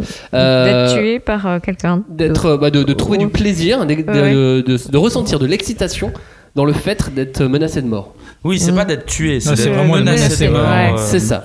C'est pour ça que ça s'appelle Je voudrais être tué. Et là, Ouais. c'est à ce moment-là que, que, le- que les personnes hôtes assassinophiles ressentent de l'excitation. Ouais. C'est du il- SM plus plus plus plus. quoi. Ouais, il, il- il cherche euh, quand même euh, assez loin. Par une lycéenne, la Ouais. meilleure des Ah, lycéennes, quoi. Ouais. Ah oui, c'est ça en fait. Le- ça, Bah, Flavien, le- toi, tu l'as mis dans tes ovnis. Ah ouais, déjà rien que, le, rien que dans le pitch, j'ai fait. euh, J'arrive pas à dire Otaso, voilà, point. et, et après, je me suis dit, ah ouais, on va vachement loin dans la, per- dans la perversion quand même. Dans... Bah, il aime bien hein, ce genre d'univers. euh, Bah, la presse et- Française a Ouais. adoré ce manga. Bah oui. Elle a- les critiques ont été. euh, Parce qu'il y a le côté euh, Hello Goulot, euh, mais version soft en fait. C'est quoi Bah, c'est comme euh, c'est tout ce qui est du manga d'horreur qui mélange euh, beaucoup de perversions en général sexuelles. Donc l'auteur phare c'est Maruo, enfin qui est Ouais. connu. euh. et euh, par exemple, euh, je crois que c'est chez Saka, il a fait euh, l'enfer en bouteille ou ce- je sais pas, euh, ouais. Euh, et, et donc euh, c'est euh, il, il crée des tableaux très beaux mais complètement euh, starbés euh, avec des gens qui se font torturer etc. oui je sais j'ai des goûts bizarres Bon, T'inquiète pas, parce que Robin, Robin a les mêmes. hein, il l'a mis dans, dans OVNI, ce titre. bah oui, moi je l'ai- Ouais. je l'ai mis en ovni parce que euh, déjà j'ai été interloqué par le titre comme tout le Mhm. monde quoi forcément. Déjà j'adore, en fait j'aime beaucoup les titres où, qui forment une phrase. Déjà ça me, c'est des Oh, trucs qui me, du- du français, qui de la. Non mais c'est des trucs que je trouve assez intrigants en général. Et alors là la phrase en question est encore plus. euh, folle. Et, euh, et je trouve que en fait euh, c'est un manga qui se limite pas à ce, ce pitch un peu pas blague mais un peu euh, provoque, provo- provocateur. En fait c'est un titre qui est beaucoup plus profond et plus intéressant que ça quand on le lit parce que finalement, ça se centre. C'est pas centré que sur le personnage euh, qui veut se faire assassiner par une lycéenne, mais ça, Ouais, il y a tous ça les change de point de vue. ouais. Ça va, Oui. ça va aller parler aussi, des lycéens. Il y a une construction C'est un- euh, on- un polyphonique, film. polyphonique Ouais. sur plusieurs personnages euh, qui fait très ouais, Ouais, soit, ça pourrait soit être un bon cinéma, film, soit hein. roman. Tu Ouais. vois, il y a une Mm. construction qui est euh, qui est super intéressante en fait. Bah, c'était un vrai choix édito parce que du Ouais. coup, ça, on peut imaginer que c'est un très petit tirage, mais qui a eu un, un Mm. beau succès en presse. Et euh, ce qui est marrant, c'est que. C'est les- toujours en deux volumes. Non, mais ce qui est marrant, c'est que les, éditeurs de, de Delcourt Tonkam euh, étaient au Japon, Se, se baladaient dans, euh, Dans dans, une- librairie, comme Mhm. euh, font souvent les éditeurs français, ils vont jeter un œil. Et là, ils ont vu une couverture un peu brillante, un peu. euh, Oui, elle est argentée. c'est ça. c'est- ouais. Ça a attiré l'œil, ils l'ont pris, ils ont ouvert, ils ont fait OK, on va acheter. Mais ça, c'est ouais, typiquement un pari d'éditeur, quoi. Franchement, là, on est vraiment sur ce. Et un beau pari du coup, bien, bien pari, réussi là en l'occurrence, puisque je crois qu'ils sont assez satisfaits du, du résultat de Je voudrais être tué par une lycéenne aux éditions Delcourt Tonkam. Euh, un autre manga qui a été considéré par euh, un outside, comme un outsider euh, et qui a fait euh, beaucoup de bruit aussi à sa sortie, c'est Reine d'Égypte, la sensation, l'ascension de la première Ouais. grande reine de l'histoire, Hatshepsut. Ouais. C'est Bah, ton outsider, Julie. Mais oui, Tes mais encore une fois, enfin, c'est c'est cool de voir euh, des personnages féminins qui sont forts, qui sont plus, qui sortent un peu des cases euh, qu'on leur a attribuées jusqu'à présent, quoi. Et puis, bah, c'est une auteure euh, qui est, c'est son premier tome, enfin son Ouais, premier ouais, première œuvre, je crois. Chez une idée, ouais. En tout cas, je l'ai vue, elle avait l'air très jeune. Ouais, Ouais. et euh, donc euh, bah voilà, on a envie d'encourager des gens comme ça et en- qui en plus s'intéressent à, à, tu vois, à l'histoire égyptienne. Bon bah c'est c'est pas quelque chose de, de très courant quoi, donc euh, Non, et C'est- plutôt, ouais, euh, plutôt bien dessiné. Toi aussi, Robin, tu Ah l'as ouais, mis dans c'est tes beau, pourquoi hein. pas, c'est ça c'est Ouais. super beau. Oui, moi, oui, je l'ai mis en pourquoi pas parce que c'est typiquement le genre de manga euh, qui peut euh, intéresser euh, une cible extra manga, tu vois. Mm. Et c'est ça, euh, je me dis aussi, c'est ça qui est intéressant euh, parce que je me mets toujours, voilà, c'est le jeu, c'est de se mettre du point de vue de l'éditeur et c'est de se dire, voilà, euh, pourquoi je vais publier ça Et là, c'est. Bah, c'est une œuvre qui a des qualités euh, que vient de citer Julie, mais c'est aussi une œuvre qui peut intéresser un autre public que le public manga. Et ça, c'est Et je ne sais pas pour Mm. la suite, mais en tout cas pour le tome 1, c'est un des meilleurs lancements. euh, de... C'est dans le top 10 des lancements de Ouais. l'éditeur Kiun. Mais ils Ah, l'ont bien, bien. poussé. Enfin, je me souviens. Ouais, ils sont super bien poussés, Au ouais. salon Il y du livre, ils avaient fait un. Bah, il y avait une un conférence. stand et tout. euh. Ouais. Puis il y avait une conférence aussi avec l'auteur qui était là, euh, qui était très sympathique. Et avec toi, euh, Flavien. Avec moi. voilà, très sympathique. Euh, Est-ce que ça aussi c'est grand que vous public pouvez voir sur manga.tv. Est-ce que ça aussi c'est grand public, Julie le, le troisième Gédéon, c'est un chouchou à toi. Euh, Là, Ouais. on assiste aux ambitions de, de Gédéon qui rêve de représenter le tiers-état aux États généraux pour sauver la France de la misère. Alors, Il a de euh, grandes ambitions. oui, mais, euh, je, je suis désolée, j'ai oublié le nom de l'auteur. C'est- celui qui avait fait la Tour Fantôme. ouais, C'est ouais, ça. qui était très bon. Et, et là, bah, il s'est lancé pareil dans un récit euh, très romanesque, euh, mais euh, de l'histoire française, quoi, la Révolution française. Donc, oui, mais euh, souvent l'histoire française vue voilà. par les Japonais. Ouh là là, qu'est-ce que ça va être? Bah moi, je, je n'ai malheureusement pas lu euh, Innocent.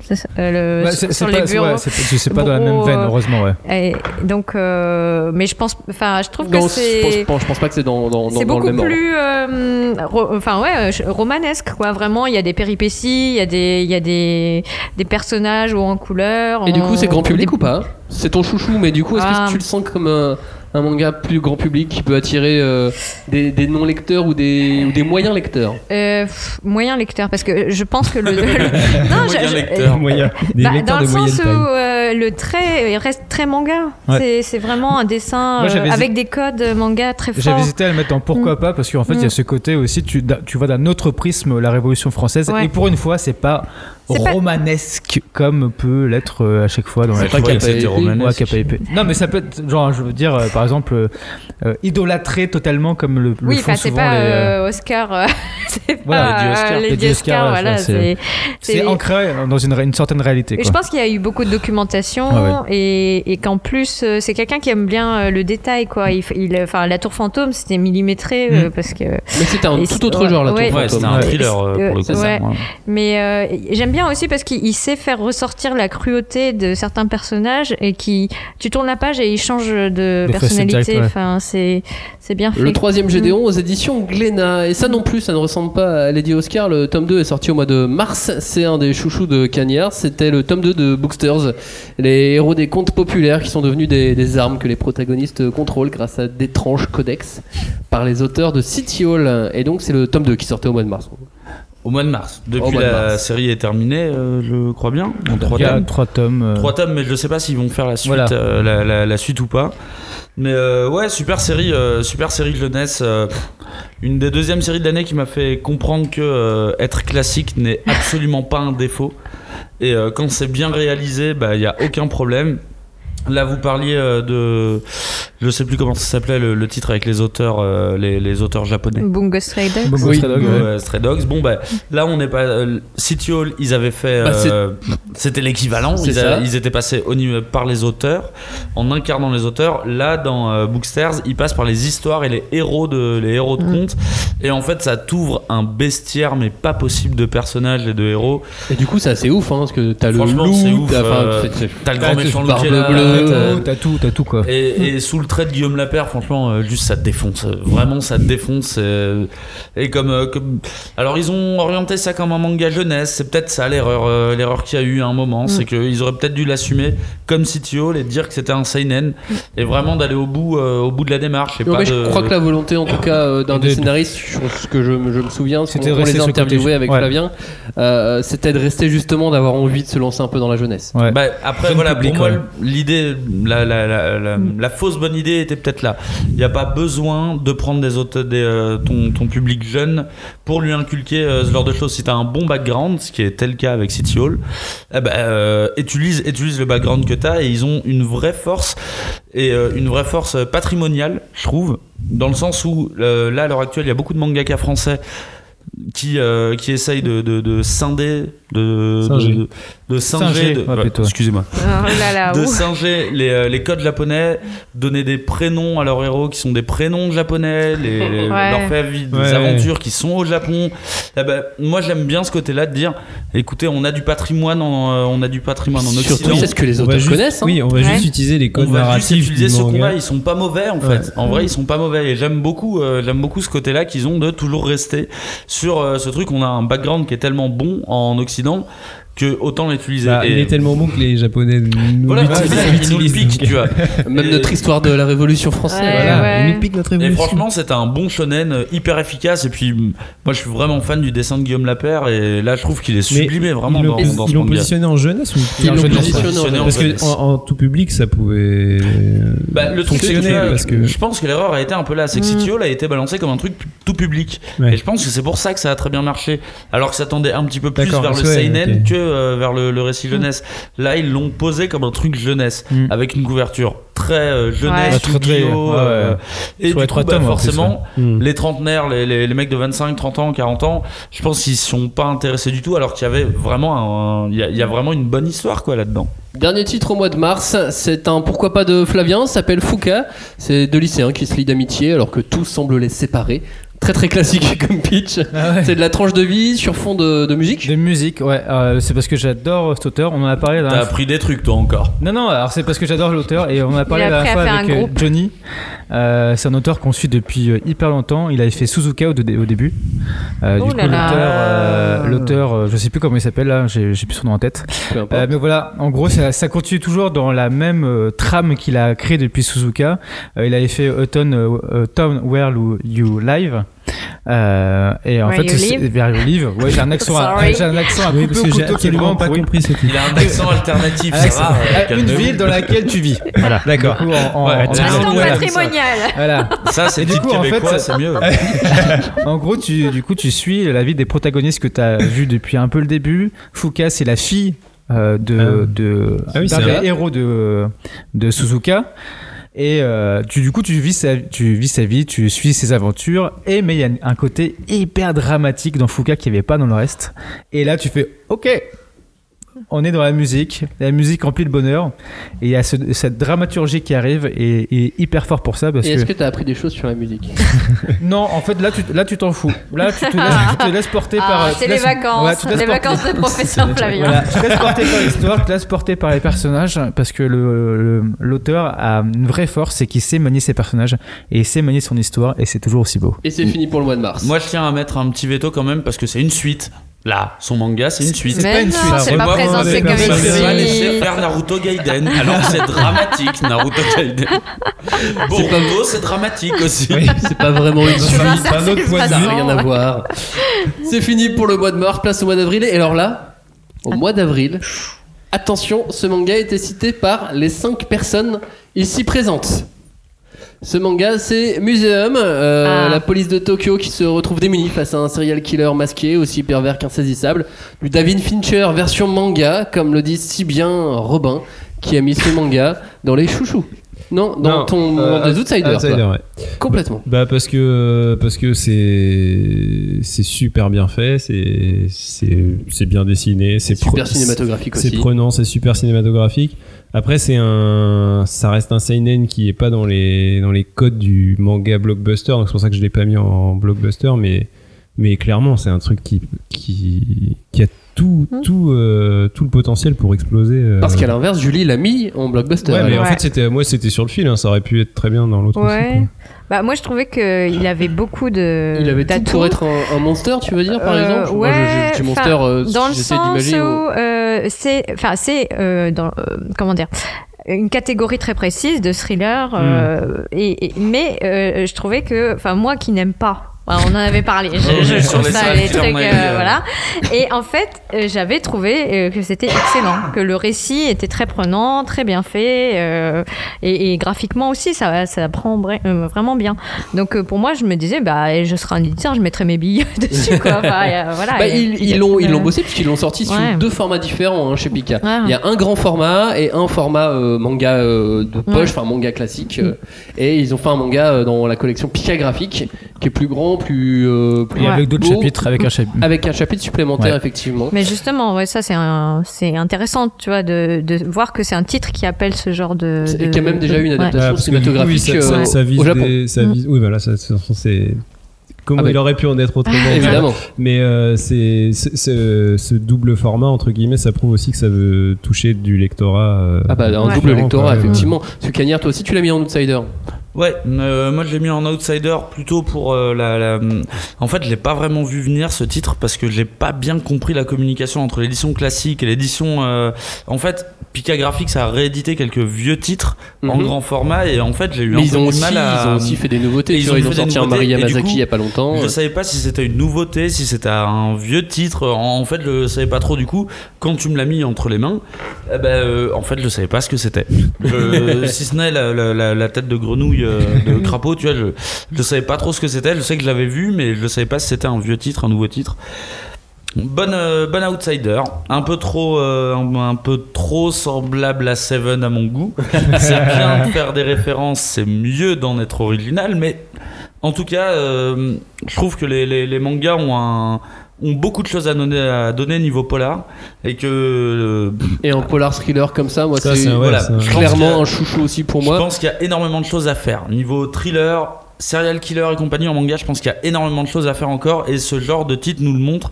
Il y a moyen de faire quelque chose d'intelligent, de beau et euh, surtout de très inquiétant et qui te donne envie de, de suivre. En vrai, le format du euh, le, le- le format du thriller est complètement adéquat au format du shonen à la sérialisation ça. du truc. Et euh, je pense qu'il y a vraiment de belles choses à faire. Mais c'est un vrai appel que j'ai envie de faire aux, aux éditeurs français. Sortez plus de thrillers dans le, dans le genre. Il y en a d'autres, je, je suis Je, je certain. suis sûr qu'il y en a Et, pas, euh, et pas forcément des trucs euh, comme on a. Enfin, je dis des trucs, mais des. Genre, je, je vais dans les judges et tout, là, le, le type de. oui, non, Non, on ça, c'est du survival, là. mais en fait, il y a eu beaucoup de ça, et en fait. Bah, il y a eu une bulle il y a eu une survival, bulle survival, effectivement. Et en fait, effectivement, Museum appelle vraiment à ça le. Bah, je serais pas contre une bulle thriller, effectivement. Bah, non, mais parce que où il y a non, un mais un en vrai, là, vrai, tu vois, avec, Même on euh, dit, euh, on dit polar, c'est polar, c'est bien ce que ça veut dire, c'est une enquête policière. Ouais. quoi. C'est vraiment oui, ça qui compte, c'est l'enquête. En vrai, tu euh, ça que tu- à la fin ce qui se passe quoi. Tu t'es t'es au bout et tu veux voir ce Et qui tu se passe. cherches quoi. toi les Ouais. indices aussi en tant que lecteur. Enfin, le, c'est ça le le truc, polar, c'est que- un truc qui fonctionne limite dans toutes les langues, sur énormément de formats, que ce soit du roman, de la série TV, du film. Ça fonctionne et je pense qu'il y a vraiment truc, il y a un truc à aller faire, sauf que là, bah, forcément, par contre, tu vas sur du seinen. Tu vas pas, tu vas rarement sur du shonen avec du polar. Non mais, euh. c'est- non, mais là, c'est- là sur Museum ça se tient bien et en plus bon, après tu as dit par rapport à David Fincher et tout mais euh, la pluie comme euh, comme euh, héros aussi euh, la pluie comme héros non mais moi je trouvais ça hyper bien du coup de le voir dans un manga. Et je Ah, Seven, ok. oui, mais euh, oui, non mais. Mais non, mais mais Non, non, c'est non, mais vois, bien, un euh, en plus, c'est en plus, la pluie, bien. la pluie en manga, c'est graphiquement, je trouve, c'est un Bah truc ouais. qui fonctionne toujours Donc, super euh, bien si c'est bien fait. Mais la pluie dans les clips de R&B, ça fonctionne très bien aussi en vrai. tu vois. Oui, mais Ça mais- montre que le mec est désespéré. Non, les clips de R&B, ça fonctionne pas. Oui, mais là tu vois, il le met- bien en scène, du coup c'est cool.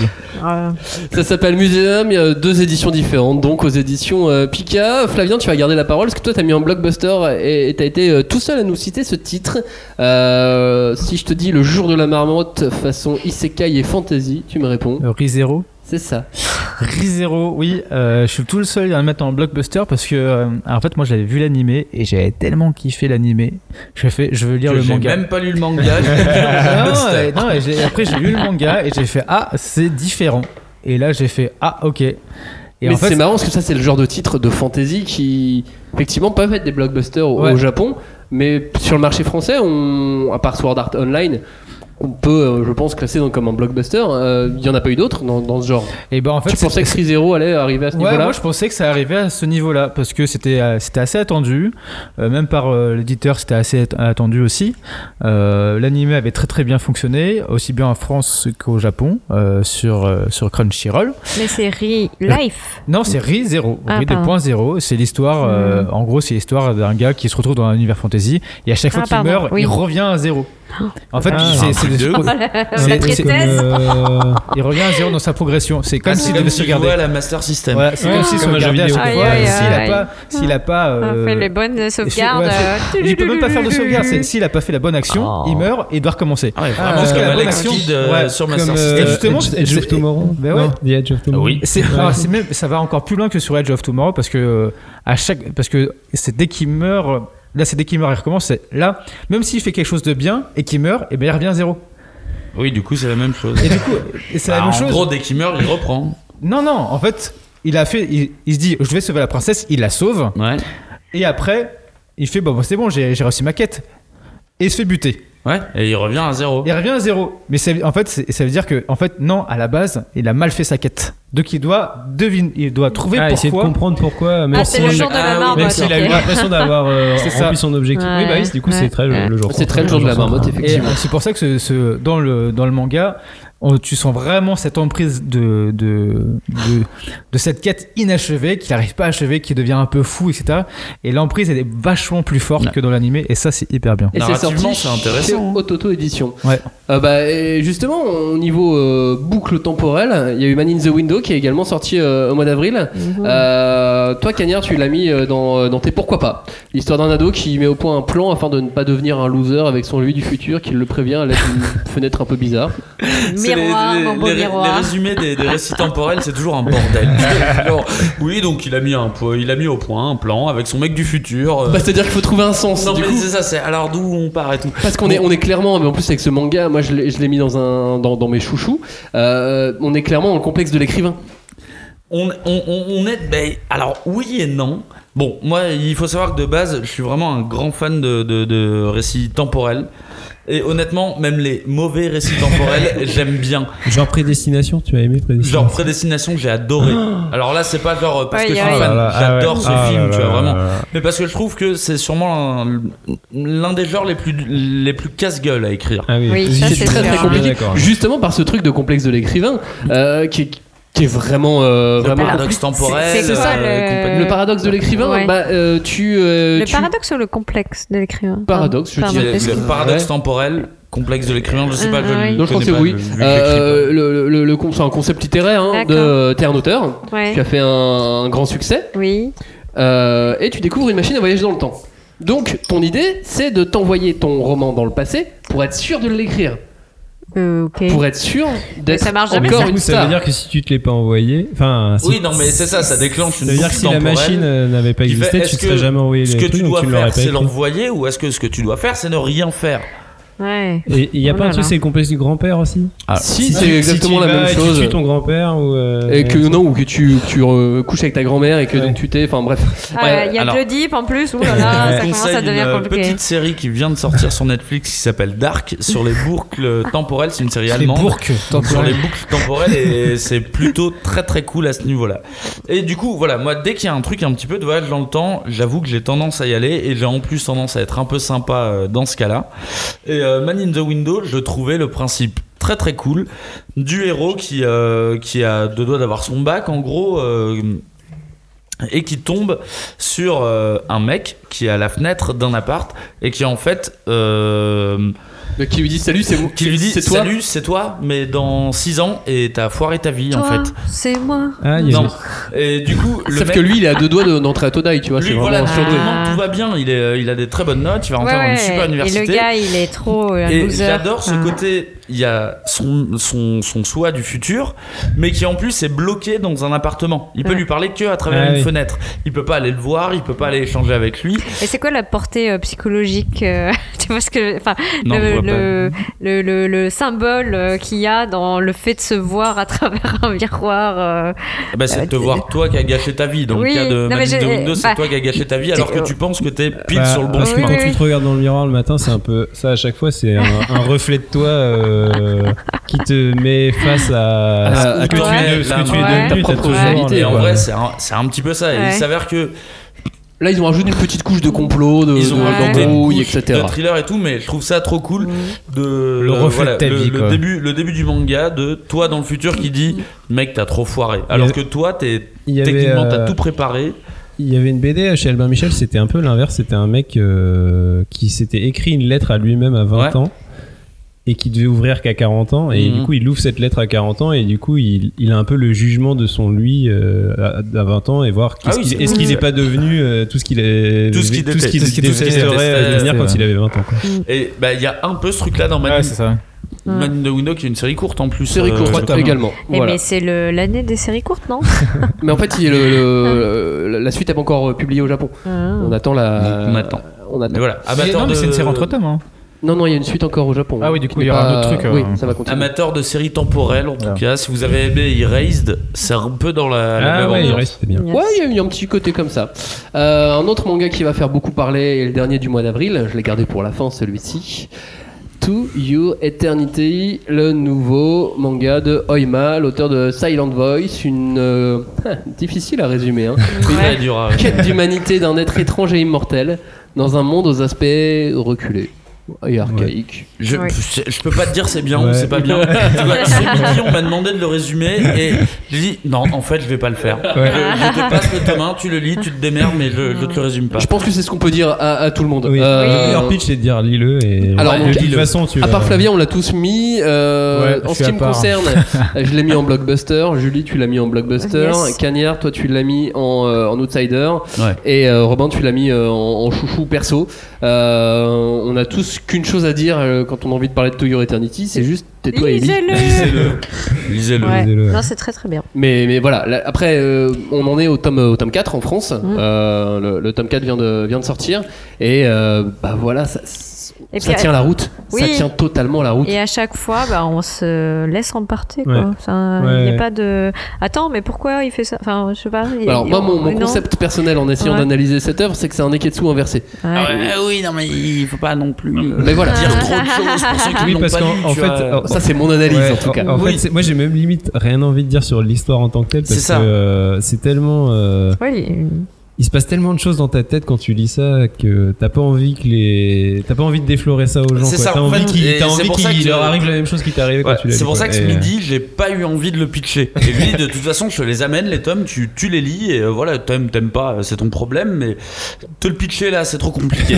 c'est, euh, c'est trop compliqué. En tout cas, on s'attendait. euh, Enfin, moi, je m'attendais hein, personnellement avec le nouveau manga de cet auteur euh, après Silent Voice, un vrai raz de marée. Il n'a pas encore eu lieu le raz de marée euh, en France. Je me demande si 2018, l'année prochaine, euh, c'est pas une grosse confirmation pour To Your Eternity. Tellement on est nombreux à dire tais-toi, Ellie. Bah, Alors, je sais euh, pas parce que moi Il y a je- aussi Teto Eli et fait un avis. C'est pour ça qu'il est pas dans mon top. Mais en tout cas. euh. Non, mais c'est vrai. Oui. Tais-toi, Ellie, et fais-toi ton avis sur celui-là. Ah oui, ok, d'accord, c'est- je comprends ce que tu viens de dire. Je croyais que c'était le titre d'un autre. Non, mais c'est sur, sur ça. Et voilà. Et moi, il est pas dans le top, mais c'est, il faut le lire pour se faire son avis. Il faut le lire, tout à fait. Voilà. Moi, je- Par contre, il faut le lire, c'est clair. Mais je pense qu'il va recruter encore. Moi, je, je l'ai mis en outsider parce que sa série précédente m'avait pas spécialement fait kiffer. Et du coup, quand on m'a dit, ouais, c'est la nouvelle série de, de cet auteur, je me suis dit, oui, bah, c'est un lundi, tu vois. je- ça, me, ça me branche pas plus que ça. Et effectivement, le, le, le, le truc que je garderai en tête, et ça, je sais que c'est un truc que je vais garder longtemps en tête, c'est que le premier chapitre de ce manga m'a limite foutu la larme à l'œil. Et ça, c'est normalement, c'est impossible. Un chapitre d'introduction à un shonen, normalement, c'est impossible. Et il est d'une blancheur ce chapitre. Et Ouais. il m'a, il m'a, il m'a glacé quoi. T'as pas Les Enfants de la. Baleine Mais c'est c'est pour Si ça. si, on a lu les enfants de la baleine. C'est pour ça aussi que moi je l'ai mis en, en chouchou, c'est que c'est vraiment euh, un, un titre. euh, J'en j'en- j'en veux même pas à l'éditeur s'il a pas mis le paquet dessus et tout, parce que c'est un titre qui peut C'est vraiment tel- difficile, tellement euh. fonctionner que sur euh, le L'émotion, en l'affect fait. et le Ouais. coup de Le cœur. sensitif, Pour moi, euh, c'est un, c'est un coup Ouais. de cœur qui est normalement euh, automatique si tu le lis, mais c'est vraiment ça. Il faut que ce soit un truc qui résonne de façon euh, Très personnel. Très je pense. personnel. Et Ouais, je c'est- pour ça c'est qu'on a vraiment un peu du mal euh, à l'expliquer. Hein, c'est que c'est, je pense que c'est un titre très Ah personnel. oui, c'est totalement. C'est, pour moi, c'est. Ça, Après, euh, si ça marche pas, ça veut pas, ça veut pas dire que vous avez pas de personnel. Non. C'est- ça veut dire que vous avez pas de cœur, c'est tout. C'est- Regarde, regarde C'est pas que Flavien moi, j'ai et pas de répète cœur. ta phrase. Non, c'est bien ce que tu es en train de J'ai dire. ne me force pas. Bon, c'était le dernier titre du mois d'avril. To Your Eternity aux éditions euh, Pika. C'est l'heure de passer au mois de mai et au shonen. Parce qu'au mois de mai, euh, au mois de mai, il y a des shonen. Il y a beaucoup de shonen au mois de mai. Ah là là. Euh, le premier d'entre eux, euh, c'est le nouveau manga, encore de quelqu'un, le nouveau manga de Atsushi Okubo, euh, l'auteur de Soul Eater. Ça s'appelle Fire Force. Dans un monde touché par de multiples combustions spontanées, des brigades spéciales sont mises en place pour lutter contre ce nouveau fléau euh, des pompiers de l'extrême, façon euh, shonen. Ça, c'est un euh, blockbuster pour trois d'entre nous. Robin, Ah non. Non, Non, je pense pas. je me suis décalé. Cagnard, Flavien et moi. Ah non, non, c'est pas On moi. aurait, on aurait eu une chouette réaction. oui, alors, Alors, euh, Ouais. Je me suis trompé d'une ligne, pardon Robin. Euh, Cagnard, Flavien et moi, on l'a tous les deux, tous les trois mis, euh, bah, mis en blockbuster parce que euh, bah, pour moi ça a tout d'un blockbuster Ouais, dans, quoi. les, Oui. dans ces lettres de noblesse du mot blockbuster. Euh, oui, oui. Merci. Non, mais en fait, oh, bon, il a fait le, il a fait Eater avant, le- un blockbuster euh, qui a très bien fonctionné. Et là, il arrive avec Fire Force, euh, le, le petit héros qui sait pas trop où il est et quand il sourit, il fait peur. Euh, Enfin, il y a quand même l'empathie euh, qui prend le, qui prend le dessus. Ah justement, je trouve qu'on n'a pas beaucoup d'empathie au début pour le héros. Ah, moi, j'avais de l'empathie sur le héros, ce côté où euh, il me fait un peu, un peu flipper, il est un peu tout seul, il sait pas trop où il Moi j'avais plus d'empathie pour les autres personnages que pour le héros au début. Ah. Parce qu'il est là à toujours se forcer à sourire. Oui, moi je suis d'accord aussi. hein, Et, mais- et- et le sourire, c'est un truc, euh, c'est un code du shonen neketsu. Euh, le sou- tous les héros de shonen neketsu doivent sourire. Ils sont là, et ils sont Eh ben, toujours bah, heureux. c'est- bah, pour ça, c'est pour ça Et que lui, il moi, se force à Mais oui, sourire. mais c'est pour ça que moi je me suis pris d'empathie pour ce personnage qui je suis d'accord avec qui, lui. qui euh. n'a rien en fait pour lui. Tu vois, il a- à part son pouvoir, tu vois, il, il, sait- il veut devenir le plus fort, etc. Mais Qu'un pouvoir un peu pété en plus au Ouais. début. et Enfin, il, il se- il se- Sur le papier, ça a Ouais. pas l'air ouf quoi. il fait Non. des fleux, des, des fleux avec ses, Il fait des flammes avec ses talons. voilà, des, ses flammes avec des talons. Mais voilà, mais c'est quelqu'un qui, Le diable s'habille en Prada. voilà, exactement, Oh. et qui, du coup qui flamme, euh, qui, euh, qui enflamme les loups Heureusement boutins. qu'on peut quoi. faire des petites références littéraires quand même. Voilà. Non, mais voilà, ça, ça fonctionne très bien. Il y a des pouvoirs à gogo, il y a une intrigue aussi, il y a une, une vraie progression des personnages. Cagnard, si je te Euh. dis que Fire Force c'est très classique, tu me réponds Eh ben justement, je te réponds tout ce cheminement de, de, de cette année de, de shonen classique. Euh, en fait, le point culminant de mon année euh, de mon année de lecture, il est arrivé au moment de la sortie de, de Fire Force. Parce que quand Fire Force est arrivé, j'ai trouvé ça vachement bien. Je soutiens euh, Flavien. Yes Weekend, mon pote. Je, je soutiens le côté le héros de shonen qui se force à sourire. Je trouve que c'est un putain de code et moi j'ai beaucoup d'empathie pour ce perso qui pour moi, est limite méta, est tellement dans le délire shonen qui se force à sourire carrément, alors que la situation ne le permet Ouais. pas du tout. Je trouve que c'est vachement intéressant et en plus, j'ai de l'empathie pour lui parce que le mec a vécu un truc tellement grave que il est resté keblo. Et en plus, j'ai ce truc-là d'avoir lu un peu partout sur le web. Bon, ben un shonen classique. euh, Parce que le tome 1 a des, a des atours assez classiques. mais Oui. non, mais et- et c'est pour ça que je, je parlais de Shikigami en disant c'est classique et compagnie, c'est qu'à un moment ça veut plus rien dire en fait. Ça veut plus rien dire et je pense qu'on ne que il y a des facilités de langage qui font que on peut dire que Fire Force est un manga basique. Je suis pas d'accord. Je, je suis pas d'accord du tout. C'est pas un manga basique, c'est pas un shonen Mais il basique. s'enflamme là. Je trouve qu'il a un Ah contour. oui, non mais c'est vrai. Non mais Non, mais il a des contours basiques, mais au fond, Ouais. il ne l'est absolument pas. Dans sa construction, Ah ouais. il est absolument pas basique. On n'est pas dans un mec qui découvre ses pouvoirs, Ouais. qui Il a déjà n'avait ses pas de pouvoirs. Ah, au début temps, et qui les découvre après. il est toujours un petit peu. euh, Ah, il est Bah, ouais. c'est pour ça, c'est pour ça que j'aime Okubo. Ouais. Et même au niveau des graphismes, c'est ouf. Le découpage, là j'ai lu le tome 4 la semaine dernière. Au niveau des combats, c'est malade. Il y a, pas que, il y a pas 15 000 mangaka qui peuvent se frotter à lui hein, sur le découpage au combat. Ou non, clairement, euh, il, a un niveau assez. euh, pointu, euh, c'est technique, c'est épuré. Ce qui est un truc qui Oui, se fait ça, de plus en plus bien. rare dans le dans, dans le shonen. bah, c'est vraiment Solitaire, épuré. il, a, il, a, il avait un trait aussi. Ah, Ouais. Solitaire, Ouais. c'était la même. Et du coup, moi, c'est vraiment un manga qui m'a fait plaisir quand je l'ai lu. Bon, alors, ok, j'étais fan de l'auteur déjà, mais honnêtement, s'il avait fait une série de merde, j'aurais eu aucun problème à dire, bon, bah là, voilà, il s'est planté, euh, ça, Mais ça je, arrive. je pense que l'année prochaine, on va vraiment entendre parler de, de Fire Force. il y a parce que l'animé qui va Ouais, il y a sortir. il y a marché il va y avoir ouais. vraiment beaucoup de choses à mon avis sur, euh, sur Fire Force aux éditions Kana. Euh, dans l'autre team, euh, ceux qui n'ont pas mis Fire Force euh, dans les blockbusters, Oui. euh, il y a ceux qui ont mis Im dans leur blockbuster. Im, c'est euh, l'histoire d'Imhotep, le plus puissant des prêtres de l'ancienne Égypte, qui débarque au Japon pour rattraper d'étranges esprits échappés. Quand je dis les deux autres, c'est donc vous deux, Julie et Robin. Ouais. Pourquoi vous l'avez mis euh, Assumé. Pourquoi vous l'avez mis en blockbuster.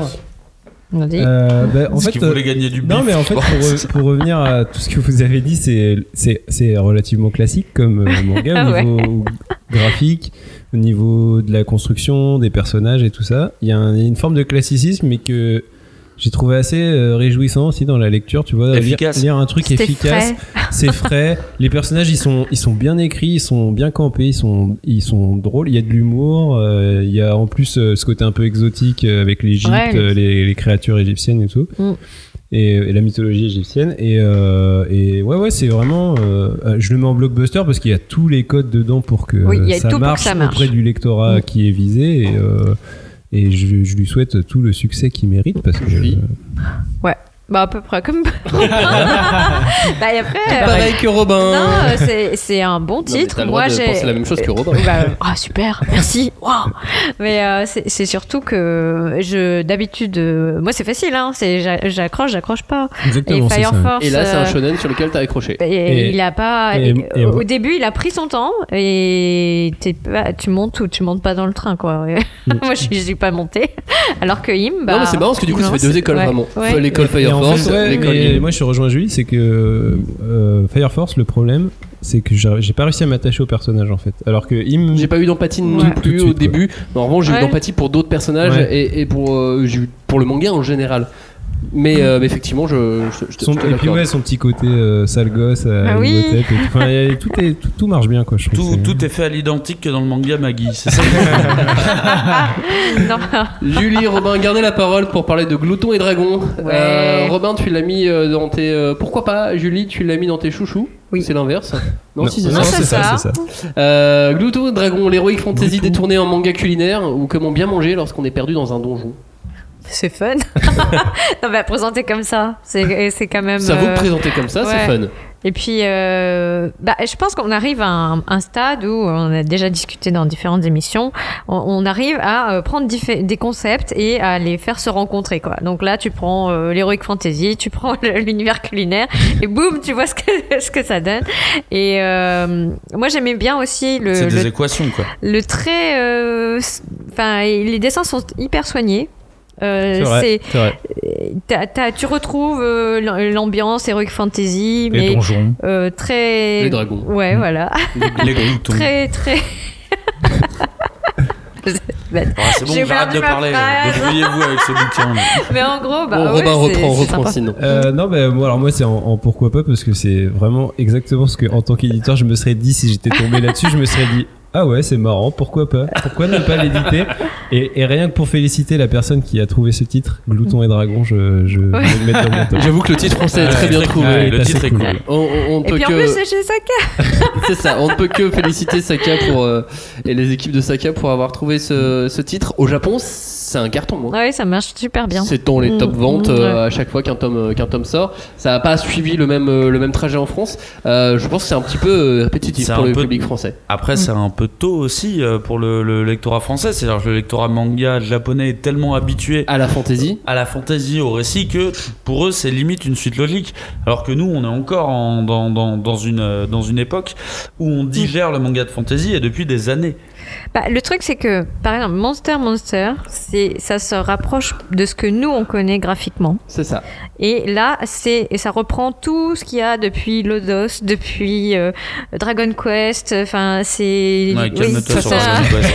tout a été mouliné. Non, mais oui, ça s'inscrit beaucoup euh, plus. voilà, dans les codes, euh, il y a même, enfin, l'an, dernier, euh, Log Horizon qui est sorti. Mhm. c'est, donc, euh, où il y a, on retrouve un peu ça aussi. Le fait de prendre des, des, des concepts comme euh, le manga culinaire, le manga harem, et puis boum, on les Et met le dans le mettre truc. euh, ouais. Après, c'est il y a quand même euh, des scènes vraiment drôles et, et- et Oui. cocasses. Euh, ça, par contre, moi j'ai pas spécialement aimé ce manga. Par contre, il y a vraiment des dessins qui m'ont fait rire euh, sur les expressions des persos et tout. euh, elle a, elle a un sur- truc très absurde. même sur ce qu'ils vont cuisiner, il y a des trucs où- oui, tu fais ok, très Je bien. veux y a pas manger ça. voilà, ça, me poussera pas à continuer. Ouais, et puis, et puis même le pitch de départ, c'est qu'ils ils perdent parce, Parce qu'ils n'ont pas ont réussi faim. à se faire à Ouais. manger parce qu'ils ont faim. C'est. Oui, voilà. Et quoi. ils sont jamais dit on va essayer Il de manger les trucs euh, bizarres Ouais. qui nous entourent. Il y a quoi. un Ça, c'est très fait sympa tu la sais, de toute cette zone grise qu'il y a quand tu lis des grandes aventures. Oui, tu te poses jamais la question de comment comme ils vont manger, euh, euh, comment ils vont faire caca, comment ils vont faire pipi, on sait pas. Et... Mais il y a un côté Colanta aussi, tu sais, genre ils sont lâchés sur. Non, euh, pas très Colanta quand même. Ah mais si, mais les parce mecs que. ils se mettent trop bien. Ouais. De, A à Z, ils se mettent trop bien à chaque Oui, fois c'est qu'ils vrai. font un bouffer. Mais, par contre, non, mais le côté, tu prends des, ingrédients chelous que tu connais pas et Bah, puis tu le- te si, tu y a un testes, mec qui connaît en tout cas, il, Ouais. il sait. Mais en tout Ah, cas, pour t'expliquer ce qui va se passer dans ton corps, une fois que tu as ingéré tous ces aliments chelous, il y a les brigades immunitaires, le chouchou de Flavien, Ouais. euh, les brigades Ouais. Ah là immunitaires là. qui est sorti au mois de mai le également. Scandale, Flavie, sérieux. Il était une fois la vie façon non, mais manga. Respecte-toi. Mais non, mais en fait, au début, j'ai fait, mais qu'est-ce que c'est que ce truc? Il était une fois la vie en manga. Et c'est ce qu'on s'est dit à la fin aussi. Qu'est-ce qui s'est passé et chez en toi? fait, Et en fait, j'ai juste. En fait, je me suis marré. En fait, je me suis rappelé, il était une fois la vie. Et je me, je me suis dit. C'était pas marrant. Mais il non, mais en fait, c'est- je me suis dit, si on imagine qu'on avait un dessin animé comme ça, aussi trash, parce qu'en fait, dans Ouais, c'est les brigades hein. immunitaires, immunitaires, immunitaires, immunitaires, c'est Ça vraiment. aurait été plus drôle, l'humanitaire. Brigade humanitaire. C'est vraiment, c'est vraiment hyper trash quand tu vois les leucocytes arriver défoncer un virus à coup de. Ah, T'es ouf, c'est pas trash du tout. euh. Et là, tu fais, euh, ok, euh, c'est un peu dégueulasse, mais Il était une même fois la vie était super Ouais, dur ouais, aussi ouais. hein, euh, quand ils allaient éliminer enfin Ouais, les, mais- les deux entre ce, le, le gros et celui qui ressemble à Nicolas Sarkozy là qui a toujours les deux virus Oh là, orientation politique des dessins animés. tu, tu te souviens pas. Le mec, Le mec te, te raccompagnait les microbes à la frontière, ça, ça perdait pas de temps. hein. C'était un virus justement.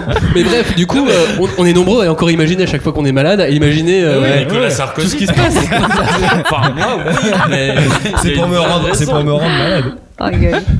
Mais du coup, on, on s'imagine encore. Donc effectivement, je comprends que ça puisse encore toucher. Mais, Mais- effectivement, moi je trouve que celui-ci était comme Glouton et Dragon, répétitif et, Alors, mais en fait. euh, Et chiant. et moins touchant.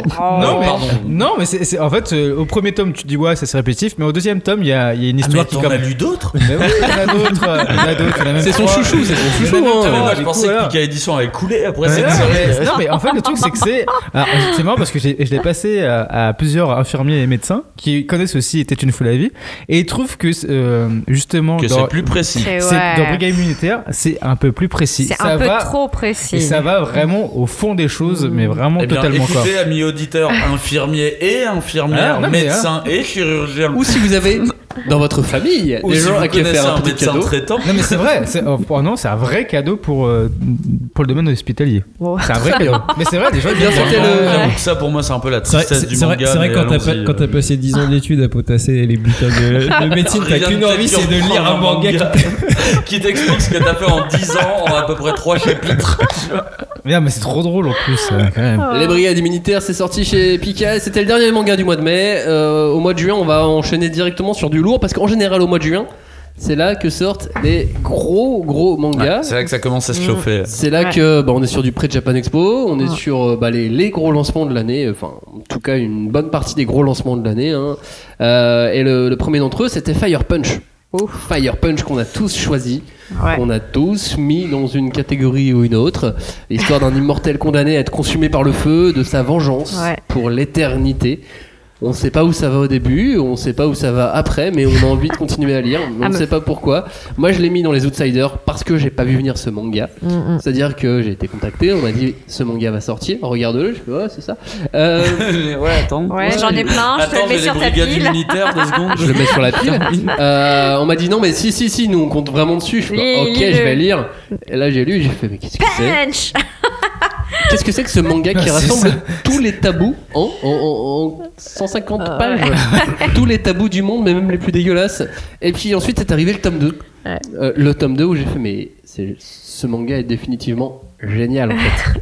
c'est un truc de malade. Moi je l'ai mis en, en- en outsider. Flavien tu l'as mis en outsider. Ouais, c'est pour les mêmes raisons, c'est pareil. En fait, euh, tout le monde se tirait la bourre sur ce manga euh, qui va le prendre et tout. euh, et euh, il y en a un qui a réussi, vas-y, lis-le. Et là, tu lis, tu fais Ah, c'est dégueulasse, mais c'est quoi ce truc? Mais ce- ce- l'esprit humain est quand même horrible parce que cette perversion te dit Allez, va jusqu'au bout, Oh. lis jusqu'au bout. Et là, tu fais Ok. Et là, le deuxième tome, tu fais Ah, ah, la belle claque. Bah, en fait, la, euh, la belle, la belle claque, quoi. ça ne se résume pas justement aux quelques passages un peu, Ah un peu ouais, bizarres c'est- de, c'est- c'est de cannibalisme du, du, du tome 1. euh, C'est cinématographique, Robin et c'est Cagnard, beau, voilà, vous, vous l'avez carrément mis en blockbuster.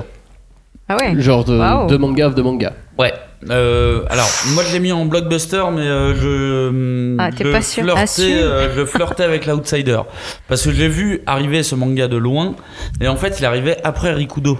Et euh, je trouvais qu'ils en avaient déjà fait beaucoup sur le gore violent et compagnie sur Le Rikudo. social. euh, Du coup, en fait, je l'ai un peu senti venir de loin, genre ah, vous avez trouvé votre nouveau berserk. Ça m'a fait un peu chier en fait. Et j'ai lu le tome 1 et euh, en fait, j'avoue que dès le tome 1, dès la, la- la fin de la lecture du tome 1, j'ai trouvé qu'il y avait une, euh, une manière de traiter la violence et les tabous qui était très intelligente. Qui était pas démonstrative, qui était plus intuitive, qui te faisait ressentir des trucs plutôt que te les montrer. Tous les sujets un petit peu tabous qui sont abordés dans, euh, dans Fire Punch, le cannibalisme, euh, L'inceste. la pédophilie, en fait, tous ces sujets-là sont effleurés mais de manière tellement, euh, tellement bien faite que tu as l'impression de l'avoir vu. Et c'est quelque chose dont je me suis aperçu en en parlant avec d'autres gens qui avaient trouvé ça trop violent. Quand j'en ai discuté avec eux, je leur bon bah dis-moi qu'est-ce que tu as trouvé over violent dans ce manga? psychologique, quoi. bah en fait, on a- ils arrivaient pas à retrouver les passages parce Bah que non, les qui- passages qu'ils s'étaient imaginés c'était dans leur tête. C'est ça. Ce que Ouais. tu, le, le plus violent, c'est ce que tu imagines derrière. Et le plus violent, c'est le choc avec le tome 2. Ouais. Et Ouais. alors le tome 2 là par contre là ça a été euh, salade tomate oignon un supplément fromage j'invite mon pote et filez-lui une canette de Fanta euh, c'est- On là, parle de cheddar, hein, pas de, pas de feta. Non, non, non, pas de feta, surtout pas, on n'est pas dans le Nord. Mais euh, j'avoue que le, le tome 2 m'a fait tellement plaisir, et encore une fois, à une manière de- d'une manière très occidentale. D'une manière dont je suis pas habitué. Les Japonais ne font pas ça de cette manière-là, normalement. Faire autant de références au cinéma américain, normalement, ils te font une bonne grosse référence au cinéma américain. Genre, on va mettre Bruce Willis dans Armageddon. Là, en fait, c'est beaucoup plus intuitif. C'est beaucoup plus si tu les connais. Tu vois, parce qu'il y a des références à South Park, il y a des, il y a des références à, à plein de trucs de la pop culture, en fait. Et il représente beaucoup plus la pop culture, ce manga, pour moi, que le, que le cinéma américain spécialement, quoi. Et Robin, toi aussi, tu l'as mis en blockbuster. Euh, ouais, parce que bah, c'est un, c'est un coup de poing quoi que tu te prends quand tu lis ça. euh, Enfin, comme son titre l'indique, quoi. C'est tu, tu prends. Enfin, moi, c'est le genre de, c'est le genre de perle qu'on voit qu'on voit qu'une fois euh, tous les, je sais pas. Qui durera 8 tous tomes les d'ailleurs. 10 ans, d'accord, quoi. ouais. Enfin, moi, pour moi, c'est Ça des- dure 8 tomes. Il y a des Huit trucs. tomes. Et euh, ouais, je pensais que ça ça aurait pu être encore plus long, mais tu vois, Ouais. tout ce qu'on a souligné, la violence, le côté méta, le rapport. euh, euh, Enfin, en fait, c'est une œuvre qui s'inscrit complètement dans son époque, qui arrive vraiment Ouais. au moment Je suis idéal. Enfin, c'est le genre de- c'est un peu magique, quoi, ce genre de choses quand ça arrive. Et c'est pour ça que moi je le mets en blockbuster, parce que c'est une perle, quoi. C'est un truc qui arrive. Et je, et je, je pense que quand t'es éditeur et que tu édites ça, et que tu publies ça, mais tu dois Ah, être, tu dois avoir- être fier, mais dois mais tu dois te dire, je suis l'éditeur qui a, qui a Genre, publié Firepunch. Mais quoi. C'est- vraiment, quoi. Genre, c'est moi qui ai ramené ça, Ouais, quoi. ouais. C'est, c'est... Et peu importe comment tu t'y es pris, d'ailleurs, je ne sais pas comment ça s'est passé, mais euh, c'est vraiment. C'est, J'ai demandé à la personne qui s'occupe des réseaux sociaux pour euh, caser euh, quel retour il y avait eu sur, euh, sur Fire Punch. Elle m'a clairement répondu qu'il y a juste deux écoles. Ceux qui adorent et qui trouvent la série ouf, Ouais. comme euh, nous, là, Ouais. ce qu'on est en train de dire, et ceux qui ont eu complètement du mal à comprendre où ça allait, qui ont refusé en fait l'auteur, qui ont refusé le manga et qui trouvaient les dessins très bizarres. C'est marrant, j'ai Ouais. pas eu cette, euh, cette impression qu'on pouvait trouver ces dessins Non, parce qu'en plus, oui, le, dé- le dessin est. Non, Bah, c'est alors vrai, il est, ouais. il est Bah. très bon en découpage, il est peut-être pas forcément très très bon en illustration de perso, tu vois, Ouais. en cara design euh, et compagnie. Par oui, mais contre, parce en qu'il découpage, il euh, fait moi, pas dans la fioriture. Quoi. Non mais Ouais, c'est ouais. ça. En fait, le mec il est dans le brut. pas- Et puis c'est est radical, Ouais, voilà, il y a un côté radical. Mais ça, va du coup avec l'histoire, ça va avec son.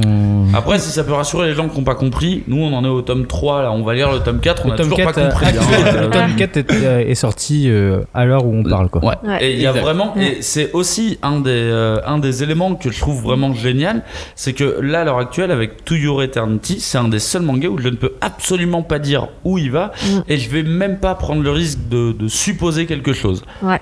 Bah, c'est pour ça que moi Et je l'avais mis en ovni. Ouais, et c'est marrant parce qu'on on les met, on les met en, les met parallèle. euh, totalement en ovni. On les met en parallèle les deux, alors que. euh, Et ils ont j'a- rien à voir J'adore avec les deux, hein. mais je ressens absolument pas les mêmes choses quand je les lis, quoi.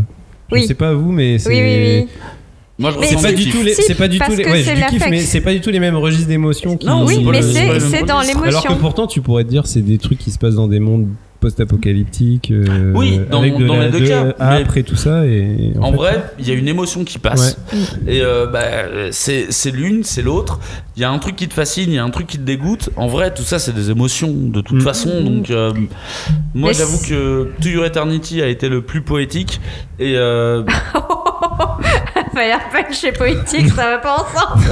bah, c'est pour ça que j'ai dit To Your Eternity. Mais oui, non, mais Putain, mais elle inverse tout ce que je dis. Mais alors, non, attends. j'essayais de terminer ta phrase. Bah, tu là, que j'allais dire dit- Your Eternity est poétique et du coup Fire Punch est poétique. Eh ben non, je, non, Il n'y aurait pas eu vraiment de logique. justement, je me suis dit, mais qu'est-ce qu'il va trouver pour mettre en C'est encore plus poétique. C'est encore plus poétique. Non, bah, alors, ah, cauchemardesque si Elena me laisse. ah, si, Elena, tu, vas laisser Cagnard finir. Cagnard, tu reprends. Mais depuis le début, elle casse les couilles. Elle vient, vous m'avez pas acheté de mandarine. C'est pas vrai, j'ai pas dit ça.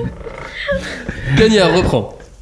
On va dire que si euh, To Your Eternity est pour moi le plus poétique des shonen que j'ai lu pour le moment, bah, Fire Punch est le plus, le, le- le plus méta qui existe à l'heure actuelle. Celui qui a le plus synthétisé l'esprit du shonen et du seinen en même temps. Et peut-être d'autres genres parce qu'on en est que aux trois premiers tomes. Peut-être, Oui, mais je, pense que pour vraiment kiffer, il faut avoir aussi avalé un peu de lecture de manga. Je sais pas, honnêtement, je sais pas. C'est Ouais. l'impression que j'en ai. Ouais, ouais. Honnêtement, regarde le tome 2, les Oui, références, de c'est des références hein. ciné. Ouais. Ou alors faut, faut avoir juste avalé euh, de la pop culture en général. je alors. pense que tu les as pas lus, les- tu les connais pas les références. C'est pas très très grave en fait. C'est plus Non, un, petit ça- kiff supplémentaire pour. euh, Oui, je pense que pour nous, mais je suis pas sûr qu'il. Moi je pense que si c'est ton premier manga et que tu lis le tome 1, tu... Aïe, ça fait mal. Ah bah tu te prends une Aïe, aïe, aïe. Comme, comme quand tu vrai, lis, après, comme j'ai quand tu l'exemple. lis, comme quand t'as T'appelles lu le premier Ségolène Berserk, Royal. quoi. Le premier Berserk, tu lis, tu fais. pff, J'ai l'exemple d'une amie qui a Ouais. lu To Your Eternity et, euh, et Fire Punch, qui n'était pas spécialement euh, fan de manga. Moi, pour moi, j'avais ce truc-là pour les deux titres qu'il fallait peut-être connaître Mhm. un peu. Et en fait, elle a surkiffé les deux. Eh bah, c'est une très bonne nouvelle. Ouais. Et il y a un autre titre qui est plus difficile aussi à, à faire passer, mais qui est sorti au mois de juin, qu'on est beaucoup à avoir euh, classé en, en blockbuster. Mob Psycho 100, les aventures d'un garçon au pouvoir psychique, euh, c'est probablement le, le plus puissant de tous. Euh, et les aventures de son maître qui l'utilise, euh, bah, a priori surtout pour se faire de l'argent. Un manga signé One. One, c'est le créateur de One Punch Man. C'est son autre manga, celui qui, qui fait également, euh, qui continue à faire en, en parallèle Mob Psycho 100.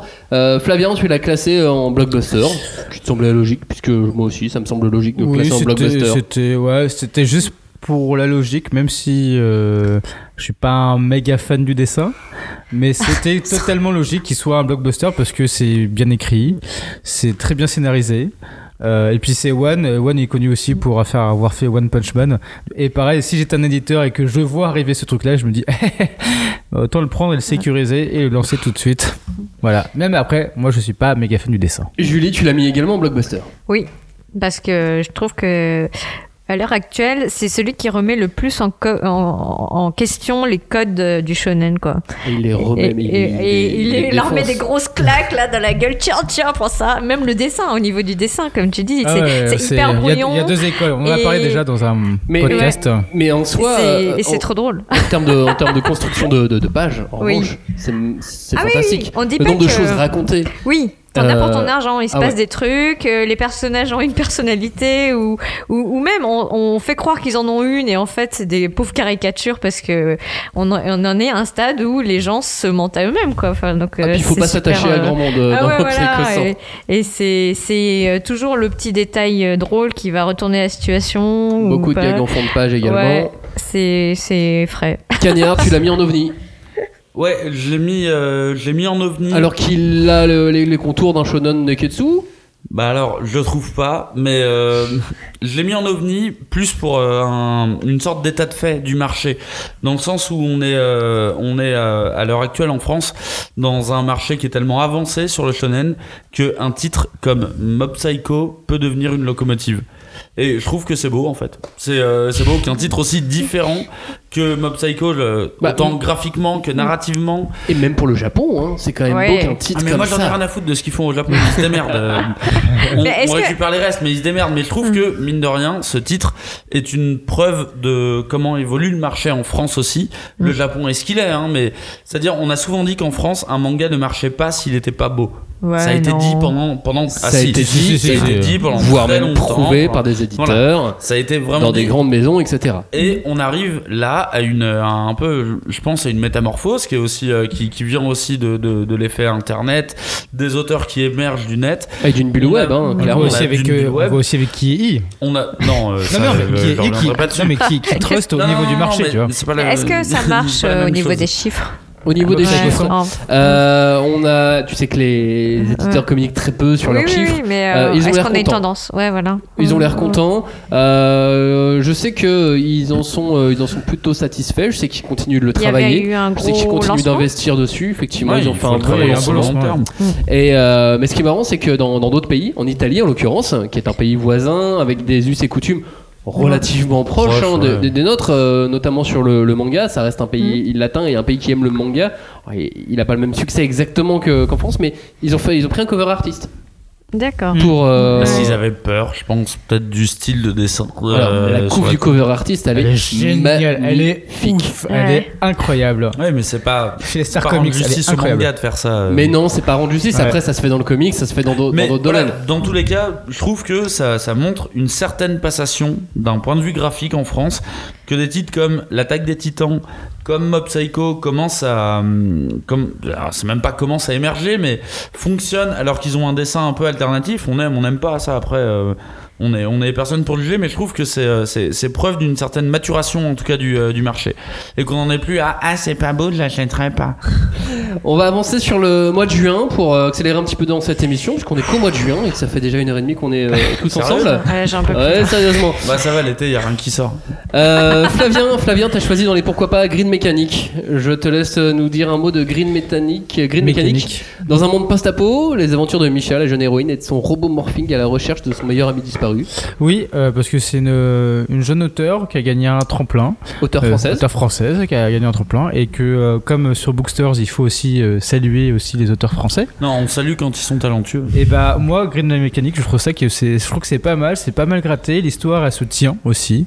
Il y a, il y a des toutes petites incohérences euh, de temps en temps, mais pour l'instant, elle se tient sur les deux volumes. Je pense en tout cas que Yamishin, l'auteur, faut vraiment l'encourager à continuer, faut C'est ça, l'encadrer. C'est ça, il faut l'encadrer. Et puis, euh, elle, elle sait où elle va, contrairement à d'autres euh, mangaka français. Non, je suis pas sûr. Si, est-ce que si je prends un autre, euh, voilà, qui Bon, il- lui, bah. lui, c'est en tout cas, elle, elle sait où elle va. Est-ce que juste un instant, est-ce que vous avez compris sur le on va accélérer Ouais. Non, mais désolé, c'est que. Pardon, c'est moi. Et ma euh, faute. du coup, euh, voilà, il faut, euh, il faut l'encourager pour euh, faire, pour qu'elle continue euh, de faire ce qu'elle fait. Et euh, voilà, l'histoire se tient et, euh, et graphiquement c'est beau. Du coup, voilà, moi c'est dans mon pourquoi pas. Green Mécanique, c'est chez Kyun. Euh, deux mots, moi, sur un what the fuck. Euh, Pile Aubert, histoire d'une peluche à l'apparence totalement humaine qui aimerait que son possesseur lui fasse beaucoup plus de câlins. Euh, c'est totalement what the fuck. Effectivement, il a pas envie de lui faire des câlins, parce que quand on attrape une peluche, mais que la peluche, ça serait toi, Flavien, Ah ouais, c'est complètement what the fuck. Ouais. bah disons que j'aurais pas vraiment envie de te faire beaucoup Voilà. de câlins, alors qu'une peluche normale, j'aurais envie. Ouais. Euh, Alors que le vrai Flavien. euh, Oui, je lui fais moins de câlins. tu vois. Tu vois, en plus, j'ai- plus de poils que lui. Voilà, Oh. du coup, voilà. Non mais voilà. Ah, mais ça, on voulait pas le savoir. C'est n'importe quoi, mais ça me, mais ça m'a fait vraiment, vraiment, vraiment rire. Je- je- J'ai eu des bonnes, euh, des bonnes barres de rire en lisant Pile Aubert chez Akata. Flavien, je te redonne la parole pour euh, Old Dog. Euh, le récit d'un homme qui, en revenant dans la maison de son passé, revient sur sa propre histoire personnelle. Oui, moi je l'ai mis en ovni parce que c'est un truc qu'on ne voit pas du tout arriver. C'est coréen et euh, c'est une tranche de vie et c'est euh, très très prenant et voilà, tu peux pas tu peux pas le mettre dans quelque part. C'est vraiment si on aime bien les histoires un peu sentimentales et de, de con- connaître un peu la vie en Corée, ben il faut le lire. Cagnard va nous parler de Tenjin, c'est un de ses chouchous, l'ascension d'un jeune garçon euh, dont le rêve c'est de devenir un jour un véritable pilote de chasse. Hautement improbable. Euh, Top Gun en manga, j'ai vraiment dit de base, sérieux, vous foutez de ma gueule. J'aime bien en plus Top Gun, mais là en manga, faut pas déconner. Et en fait, bah, la magie du manga opère encore. Et en fait, je trouve ça hyper original pour un shonen de réussir à faire ça. Encore une fois, ça, ça, ça dépasse les frontières du shonen. Je vous donne quelques mots sur Dernière Heure, un autre manga qui est sorti euh, en juin de façon aussi un petit peu anonyme, dessiné par euh, Yu, une auteure qui est euh, malheureusement euh, décédée euh, depuis. Elle a eu le temps de finir son, manga qui est en 4 tomes, Dernière Heure, un seinen poétique qui montre euh, le quotidien de jeunes adolescents peu à peu bouleversés par la guerre. La guerre existe, leur vie continue, mais la guerre les rattrape euh, fortement. Euh, on va dire que dans l'équipe, je suis le seul à avoir vraiment apprécié ce manga. Mais Ah je bah, l'ai vraiment, une- vraiment adoré, moi. Je lui mets une vraie pièce. Hein. J'ai lu que le tome 1, mais je lui mets une vraie pièce. Ouais, moi, je, l'ai- je lui mets Ça une veut dire petite pièce, quoi moi. Je lui Ah. mets une vraie pièce dans le sens, il en a pas assez montré dans le tome 1, Ah. mais je suis sûr que la suite est. euh, Julie, est toi, t'as moins, t'as moins apprécié. Si tu Euh, veux- Oui, moi j'ai moins apprécié. J'ai trouvé que le décalage entre les dessins et le, le sujet très dur était un peu. Euh, Enfin, moi ça m'a gêné. Compliqué, ça t'a gêné. Ouais. ouais. Et C'est Yu, c'est l'auteur plus- de Amei Yuki, Les Enfants Ouais. Euh, l'adaptation en Ah manga Ouais. du, du film. Ouais. C'est cet auteur qui. euh, qui Et ça m'a rappelé un vieux vieux titre des années 90 euh, où il y avait. L'arme euh, ultime, c'est ça, tu me l'as envoyé, ouais. Ouais, il y avait euh, déjà le- les lycéens, le côté euh, c'est la guerre, euh, c'est hyper euh, glauque quoi. La guerre. Mais les dessins sont. euh, Bah, c'est glauque et très- poétique. Voilà. Je pense ouais. qu'on, on- si vous aimez les choses. Glauque Glauquétique, éthique, exactement. Euh, en parlant de glauquétique, parlez-moi de Our Summer Holiday, la trahison parent-enfant vue du Japon en un Ouh là one là. shot. Robin, Ouais. tu l'as mis dans tes chouchous Ouais, bah. euh, euh, limite, je trouve ton pitch, il déflore un peu la- du truc, mais. euh, je- Arrête de déflorer les pitchs aussi. Ben, euh, re- refleure ce manga alors. Non, mais je, euh, je trouve que c'est. euh, je sais pas. J'ai. J'arriverai pas à expliquer euh, pourquoi j'ai vraiment aimé, mais j'étais. J'étais pris dans cette histoire, euh, ce côté un peu. euh, les amours juvéniles, tu vois, la- l'adolescence, ses premiers émois, avec en plus cette espèce de tragédie familiale. euh, Il y avait. Et tout, ce- tout ce, tout ce thème un- qui est très, très cinématographique, très film ouais, français exact. ou même Ou même film euh, japonais au final. euh, non, mais pas forcément film français. ça Non, non, peut mais- être, euh, En fait, non, je euh, rigole parce que depuis tout à l'heure, je pense que Robin et moi, on est très caution Télérama, tu vois. Ouais, je pense que vous la pétez beaucoup. euh, Entre coup. Non, Flavien, le professeur, et Cagnard, Non, le, euh, classique. Il y, a- y un côté, euh, je sais pas, tu, tu, tu, tu retrouves ces moments de l'adolescence où. euh, où Il tu- assume pas son côté télérama. C'est le si, moment de Ces moments de l'adolescence où tu faisais, des, tu faisais des trucs en secret de tes parents, mais là, tu vois, le secret, il est poussé euh, Ah ouais. au puissance 1000, tu vois, et évidemment, personne n'a vécu des secrets aussi. Ah non, ça va, ça va très très loin, effectivement, dans le secret, Mais c'est vraiment trahison. dans cette. euh, tu vois, tu retrouves vraiment ce, ce- cet esprit de, de la jeunesse. C'est, c'est un peu, c'est rafraîchissant malgré le côté, euh, malgré le côté dramatique qui se passe à, l'intérieur, mais qui arrive Robin assez tard finalement. Glauquessant Ouais. donc.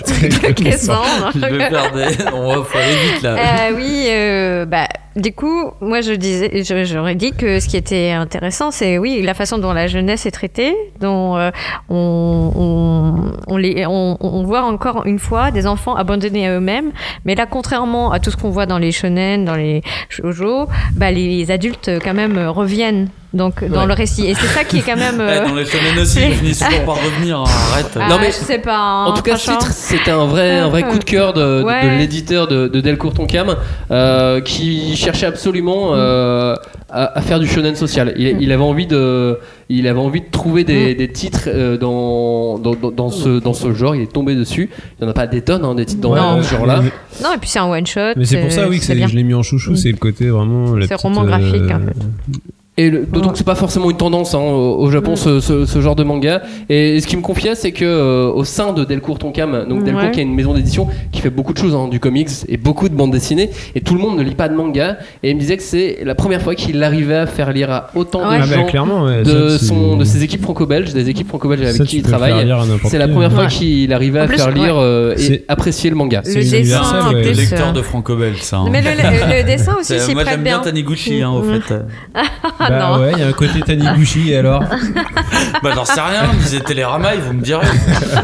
On va terminer le, le mois de juin avec euh, Mushoku Tensei. On est deux à en avoir parlé. Pour moi, c'est un véritable outsider. C'est un titre très très attendu. Euh, autant vous le dire que c'est un titre qui était énormément suivi euh, par les, euh, les fans et les Oui. habitués du, du Scantrad. Euh, Mushoku Tensei, un hit de 30 ans qui euh, meurt accidentellement et se réincarne dans un monde magique avec l'intégralité de ses souvenirs. C'est du Tensei, c'est un genre à part entière, un genre euh, dérivé de, de l'isekai. On en reparlera sur euh, les, les mangas de la fin d'année, puisqu'il y en a eu d'autres dans, dans le genre qui sont sortis. Euh, très rapidement, Mushoku Tensei, un, un- un vrai coup de cœur aussi, un, un vrai manga qui a moyen de, de plus que cartonner en France. Ouais, moi je l'avais mis en ovni hein, parce que je Pourquoi trouvais en que- ovni? Bah, euh, alors peut-être parce que je suis un peu éloignée de tout ce qui est Scantrad et tout ça, donc j'avais pas euh, euh, évalué en fait sa notoriété. En tout cas, avant d'être traduit. Uh-huh. Et puis, euh, je trouvais que bah, le sujet était très euh, bizarre, quoi. Enfin, euh, le mec, c'est un trentenaire, euh, un peu crade, dans le sens, euh, il aime les figurines euh, très obsédé sexuel, machin, et puis il se retrouve dans le corps d'un Ah, petit garçon de 10 vrai ans. C'est un vrai. Oui, voilà. Non, il se retrouve dans le, dans le corps d'un bébé. hein, oui, d'un bébé, grandit. il grandit, et puis quand il arrive vers ses 10 ans, bah, on lui dit Ah Oh, bah, regarde, la, émois, la effectivement. euh, jolie magicienne au gros nichon va devenir ta super prof. Enfin, c'est un peu. euh, voilà, donc je trouvais. Oui, d'autant qu'elle a pas du tout de. Ah, c'est pas elle. Enfin, il y, c'est- il y en a une autre, non Après, après, ouais. Enfin, ouais. il y a plusieurs euh, morphologies, hein, Ouais. comme euh, dans tout bon euh, Ah bah forcément, respecte. effectivement. Et donc, euh, je trouvais que c'était ovni dans le sens où euh, bah, c'est c'est étrange de- toujours d'avoir le petit gabarit, quoi, Uh-huh. le petit garçon, mais avec un regard. euh, Lubrique. euh, ouais, bah, Ouais. du coup, oui, là. Bah, ça- euh, ouais, mais sachant que c'est effectivement un genre à, à part entière, Ouais. et, et ce manga s'est fait aussi une énorme notoriété. Euh, donc c'est un light novel à la base. Euh, il s'est fait sa notoriété sur Internet grâce à un twist de, de malade qui, qui Ah, arrive euh, D'accord. par, euh, par la suite. En France, le, le volume a déjà été réimprimé une fois. Ouf. Ce qui est euh, plutôt, Eh ben, euh, plutôt une bonne oh, nouvelle, sachant que l'éditeur de Kidoki en, en janvier va euh, ressortir une version collector du, du tome 1 avec une illustration euh, réalisée par euh, l'auteur spécialement pour la France. Ce qui est plutôt une, une bonne nouvelle. Euh, et on Terre rattrape, de tech. On La rattrape, euh, on rattrape le, le, le rythme japonais. Le, 5, le tome 5 sort en janvier et le tome 6 sort au mois de mai. Donc du coup, ça va ralentir très légèrement le, le rythme de parution. Et euh, là où ils ont fait aussi un effort en, en termes d'édition, c'est que sur ce manga, il y a une, une nouvelle euh, qui est publiée en même temps à la fin du, euh, à la fin du manga. Donc ce qui demande aussi encore plus de travail de traduction. Ce qu'on Ouais. Oh, on ne traduit pas une, euh, un light novel ou une nouvelle de type light novel comme on traduit un manga. Non. Ça s'appelle Mushoku Tensei et c'est fini pour le mois de juin. Oh. Au mois de juillet, on a peu de titres. Euh, Il y a forcément peu de titres qui, qui sortent. Là, on est vraiment sur euh, du titre Japan Expo.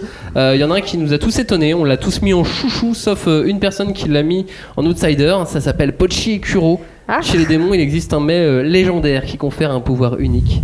La viande humaine. Bah, ça tombe bien, il y a une humaine qui arrive dans ce monde-là. C'est une comédie romantique et c'est terriblement drôle. Cagnard, tu l'as mis dans tes chouchous. Je l'ai mis euh, dans mes chouchous, mais absolument pas en comédie romantique. je sais pas à quel moment t'as imaginé ça, mais c'est pas très grave. Mais moi, je le mets vraiment dans le- la, la pure tradition des, des shonen des années 90, Yu Yu Hakusho, euh, Rakai. Blues, euh, Beelzebub et compagnie. C'est un manga qui est très drôle, qui m'a fait rigoler, qui est très bien dessiné, qui est très bien découpé. Et en plus, il y a cette notion qui, pour euh, moi en tout cas, avait rarement été abordée dans le manga, c'est-à-dire une humaine arrive dans le royaume des enfers. Eh ben, les humains et les démons ne parlent pas la même langue. Ah oui, ça c'est intéressant. Qui est une facilité Ouais. qui est fait quasiment dans tous les mangas. Ouais. Et là, en fait, ils ne se comprennent pas. Le Ouais. héros et l'héroïne ne se comprennent pas et ne parlent pas la même langue. C'est un chouchou aussi pour toi, Julie. Ouais, bah justement, euh, le point de voilà la divergence, la difficulté de communication, c'était intéressant. Les situations sont drôles. La fille, elle ne, on ne sait pas comment. euh, elle est très expressive alors qu'on comprend pas ce qu'elle dit. Elle a du caractère. euh, elle se laisse pas faire alors qu'elle est entourée de monstres et tout. C'est hyper attachant en fait. Pour Flavien, c'est un outsider carrément ce titre. Bah ouais, parce que honnêtement, je, je l'avais pas du tout vu arriver aussi. Et euh, je, me, je trouve que c'est un titre à potentiel, hein, parce que je- pour toutes les raisons qu'on vient de citer, euh, l'ex- l'expressivité l'expressivité de la De l'héroïne. de l'héroïne. Euh, et puis euh, les situations un peu loufoques, cocasses euh, qui sont qui s'en suivent par rapport à la, à la non compréhension des, des deux parties. Euh, c'est euh, c'est quelque chose qui me plaît bien et je pense qu'à mon avis il y a quand même beaucoup de choses à faire avec ce titre et je sens qu'il peut cartonner. Et il a cartonné, enfin il a cartonné, en tout cas euh, l'éditeur ne s'attendait pas non plus à un raz-de-marée hein, sur, euh, sur, sur, sur Pochi et Kuro, Euh, mais c'est une série qui effectivement Mm. rencontrait son public bien, bien plus qu'il ne, qu'il ne le pensait à la base. Euh, Il y a eu même pas mal de, de- de messages sur les réseaux sociaux de gens qui étaient tristes de savoir que ça se terminait en 4 tomes. Euh, Il y a eu beaucoup de parallèles qui faisaient aussi avec un monde, euh, avec, un, avec une, un style Tim Burtonien. On a, on a voulu aussi euh, Ouais, alors là. se rapprocher. Oh, Ouais, ouais, mais ouais, là, ouais. Bon, allez, c'est pas grave. c'est les réseaux sociaux. On, on- on a le droit de, de faire des raccourcis si on veut. C'est l'internet. Euh, et ce qu'on, ce qu'il faut savoir aussi sur cet auteur, si on veut boucler la boucle, c'est que c'était l'un des assistants de Toshiaki Washiro, l'auteur de, de Shikigami. Voilà, Oh. juste pour boucler la boucle. Oh, bah, ça me paraît cool. Au mois de juillet, il y avait aussi euh, Your Name. Toi, tu l'as mis, euh, Robin, dans euh, tes Outsiders. Your Name, un garçon de Tokyo et une fille de la campagne qui se retrouvent à échanger leur vie et leur corps sans raison, adapté du light novel Your Name et pas du film. Attention, c'est important. Parce qu'en fait, moi, je n'ai pas vu le film, donc je savais pas du tout Tu étais vierge à, sur à l'histoire. quel point j'étais vierge exactement sur l'histoire. Je ne savais pas du tout à quel à quel point c'était lié. Mais voilà, je trouvais que c'était une histoire qui était qui se tenait, qui était euh, je sais pas, c'est super intéressant en fait, toujours ce genre de, de, point de vue, de faire entrer le, le- le- la personnalité de quelqu'un dans le corps d'un autre, et d'autant plus si c'est du sexe opposé. Donc, du la coup, construction du Your Name. et la construction Mm. est vachement. Et le twist et tout ce vachement qui va avec. Tous les twi- ouais, le twist. Euh, mais en les- manga ils sont pas encore hein, dans le twist. hein. Et euh, Non, peut-être, ouais, peut-être que tu l'as pas, tu l'as pas envoyé. Non, mais enfin, bout, en tout cas, je trouve, mais- que, je trouve que la construction, euh, la façon dont ça évolue, les, les changements de point de vue, tout ça est fait de façon absolument brillante. Et Et ce qui est intéressant à savoir sur Your Name, euh, donc le film a fait beaucoup de bruit en France, le, le DVD là est sorti pour, pour les fêtes, euh, le Blu-ray aussi. Euh, mais c'est que l'auteur, Makoto Shinkai, a écrit le film et a écrit le light novel en même temps. d'accord. Il a, il a composé les deux, Mm. Et donc, sur, sur parce que sa moi, je- même trame narrative. Comme je vous dis, je, Et le manga a été adapté de ce light novel que lui-même a écrit. Ok. Et parce que comme j'ai pas vu le film, c'est c'est même pas les mêmes personnages dans le film. si si c'est je le même sais pas, personnage d'accord. mais il y a des tout petits détails Ok. qui diffèrent mais euh, c'est vraiment au niveau Enfin, en, de la tout cas, je, compo quoi. en tout cas, je trouve vraiment euh, c'est hyper bien écrit. C'est tout est lisible, compréhensible. euh, Et je trouve que d'ailleurs dans le manga il y a des trucs qui sont un peu plus compréhensibles que dans Ouais. l'animé. Mais voilà.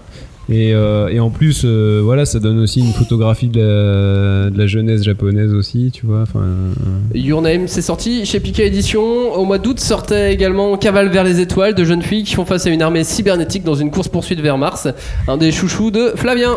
Ouais, euh, franchement c'était euh, Donne-moi deux mots sur ce chouchou. C'est c'est hyper cool, c'est vraiment une cavale. C'est un rythme effréné pendant je sais pas combien de pages, plus de 300 pages. Euh, on les lit d'une traite. Euh, au début, on peut être effréné par le dessin, on dit oula, c'est un peu bordélique. Mais c'est un, un rythme assez soutenu du début à la fin, complètement déjanté, complètement barré. Et euh, quand on aime bien la SF, quand on aime bien les, les personnages barrés, quand on aime bien la déconstruction dans, dans un univers et même dans, dans la, la scénographie du manga, et On ben en aime fait, euh, vers les étoiles. on aime Cavale vers les étoiles. Moi j'ai aimé Les Rôdeurs de Nuit, Euh, un titre euh, Shueisha, un titre du Jump, hein, donc ça aussi clairement euh, je l'avais un petit peu vu venir de, de loin effectivement, ça, reste- ça, reste, ça reste du gros. Afin de venger sa famille et de sauver sa sœur, Tanjiro part en quête de vérité et de pouvoir entre Neketsu et contes horrifiques. Les Rôdeurs de Nuit, c'est sorti en France chez euh, Panini Comics. Euh, Julie, on l'a tous les deux mis en outsider. Ouais, parce que euh, bah là, c'est le côté Japon traditionnel, avec euh, le- les monstres, euh, la chasse aux monstres, Et aux puis- vampires un peu. Puis c'est surtout Ouais. que ça sort de l'ordinaire pour du, du Shonen Jump. C'est vrai qu'au niveau du dessin. En termes de euh, traits, euh, ça change. Hein. Ouais, on, on s'est dit, oula, euh, ils sont repartis dans les années 50. Il y a un peu côté ellipse temporelle. Mais c'est intéressant. Et pour Cagnard, c'était un ovni complet ce titre. Ouais. OVNI complet, merci à Panini, encore une fois, titre que j'ai pas du tout vu arriver, qui au final m'a été indiqué par une de nos euh, followers sur Twitter, qui m'a dit que non, non, c'était déjà sorti. Moi, je pensais que c'était un truc qui allait sortir euh, d'ici quelques mois. Elle a dit non, non, c'est déjà sorti. Juste Panini euh, ne l'a pas dit. Ouais, j'ai l'impression qu'il y a plein de titres qui passent en sous-marin comme ça. Fait ah, bah, Voilà. tiens, Bah, du bien. coup, merci euh, à cette euh, tweetos. Je ne me souviens pas de son nom, mais en tout cas, merci de l'avoir indiqué. C'est effectivement un titre que j'ai envie de suivre. Le dessin me donne pas spécialement envie, mais en fait, le dessin donne une tonalité assez sombre à une histoire assez classique. J'ai envie de, j'ai envie de voir où ça va. J'ai Mm. envie de voir où ça va quand euh, le jump prend des risques. Quand ils prennent des risques et, euh, et qu'ils s'attachent tout de même à respecter une partie des codes de ce qu'ils font d'habitude. Euh, ça, je m'en bats les couilles. Mais ça, c'est encore plus, euh, c'est encore plus étonnant. On reste, euh, on reste sur du Panini Comics d'ailleurs avec euh, Rainman, un, un jeune homme obligé de travailler dans un institut de parapsychologie qui découvre euh, qu'il n'a pas de cerveau. Euh, C'est génial comme pitch. C'est un épisode de South Park. ouais, alors c'est beaucoup moins drôle que, que South Park. Hein. Toi, tu l'as mis en, en ovni, euh, Flavien. Ouais, c'est pareil. Alors, du premier truc parce que tu tu pas parler du tout et puis tu euh, Alors attention, Panini avait communiqué hein, sur Rainman pour ah ouais euh, Bah, Ah, parce que c'est c'est l'auteur de des rares- 2001 euh, Night Stories, ah qui est un, un- euh, un ouais, gros qui monument qui de la un SF. monument, mais bon, enfin, je, pareil, je, je pense que l'information est passée à côté jusqu'à que Max me dise Hé, dis-le! Tu vas aimer! Et là, tu fais Ah oui! C'est vraiment, euh, c'est vraiment particulier. Et, euh, et de le côté euh, professeur, euh, professeur Flavien, A appris des ah, choses. j'ai appris beaucoup de choses sur la, la ra- parapsychologie, sur comment les expressions en fait peuvent être quantifiées, comment euh, euh, justement sur les, les- les phénomènes occultes, comment on peut euh, donner un, un effet scientifique. Mm. C'est hyper intéressant dans ce domaine-là où euh, comment on essaie de, de, de mettre du, du côté scientifique dans un truc qui ne peut pas l'être Ouais. et euh, comment on peut expliquer des choses sans forcément les expliquer. Et je trouve ça hyper intéressant. C'est sombre, graphiquement c'est particulier, euh, forcément, euh, mais en même temps c'est très très euh, précis. Ouais, c'est très documenté. C'est Pour euh, le coup, là, on est plus dans les années 70. Ouais. Ah ouais. C'est- Il y a- il y a c'est moi, des fois, il y a des vraiment, Ah, c'est- en- Du- graphiquement c'est Ouais. très très old school. euh, Il y a un Rayman, peu hein. des fois des trucs sur un peu comme Akira, surtout à un moment sur le sur Ouais, une c'est- cité. C'est une autre école, on est sur, un, une école, on est sur un, un mangaka qui est bien plus âgé Ah ouais. que la plupart des mangaka qu'on a l'habitude de, de lire et dont on a incroyable. parlé là dans les, dans les nouveautés. Rayman c'était pas sorti non plus euh, très très récemment, c'est pas non plus un vieux manga, mais très récemment euh, au Japon. On passe au mois d'octobre. Euh, Julie, toi t'as choisi en outsider Isabella Bird, récit Ouais. de voyage de l'exploratrice Isabella Bird. Le Oui. nom est bien choisi du coup, euh, lors de son passage au Japon au 19e siècle. Ouais, mais parce que moi, c'est une période que je, qui me fascine. Enfin, euh, le, le choc culturel euh, qu'ont connu euh, donc euh, bah, ces explorateurs et Isabella Bird. Bon, elle, dans le manga, elle est beaucoup rajeunie. Hein. Je crois qu'elle avait une soixantaine d'années quand elle a vraiment fait le, le voyage. Oui, alors que là très vite, dans le tome 1, elle est impressionnée par un homme. euh, Bah, elle a une vingtaine une trentaine d'années ou euh, petite quarantaine, allez, on va dire. Mais euh, c'est- bon. Et, mais c'est ce qui est intéressant aussi, c'est le côté. euh, je pense que maintenant, il y a plein de jeunes japonais qui ne connaissent pas cette période. Et donc, il y a le côté pédagogique. Hein je Ah, te fais plaisir. revient, merci. Vrai, parce que euh, elle- euh, ils vont découvrir, par exemple, ce qu'elle est- ce qu'elle elle a vu en tant qu'occidentale. Et maintenant, enfin, je pense que il y a beaucoup de Japonais qui sont tellement occidentalisés. Euh, a- ne se rendent pas ouais, compte qui qu'à cette époque-là, le, de tout ce qu'ils le ont pays subi. venait seulement de s'ouvrir. Ouais, et puis, enfin, je dis vraiment subi parce que euh, après, on, on a forcé les gens, enfin, je veux dire, le gouvernement japonais a forcé la population à se moderniser, à porter des vêtements occidentaux et ainsi de suite. Et ça a été une marche forcée culturelle. Et quand on sait tout ce que, enfin, tu vois, tu parles de psychologie, de Mhm. tout ce que tu ne, tout ce qui est pas conscient et qu'on porte, euh, tu vois, dans les traditions, etc. Bah, c'est hyper violent comme choc en fait. Et ce qui est drôle, c'est que là, euh, bon, bah, elle a choisi de faire un, un récit assez euh, léger, plutôt frais, mais bien documenté, quoi. Oui, Donc ce qui est l'humour ouais. quand même assez, assez rapidement. Ouais. Isabella Bird, c'est sorti au label euh, tout public Kizuna, euh, label qui a été lancé cette année en 2017 par les éditions Kiun.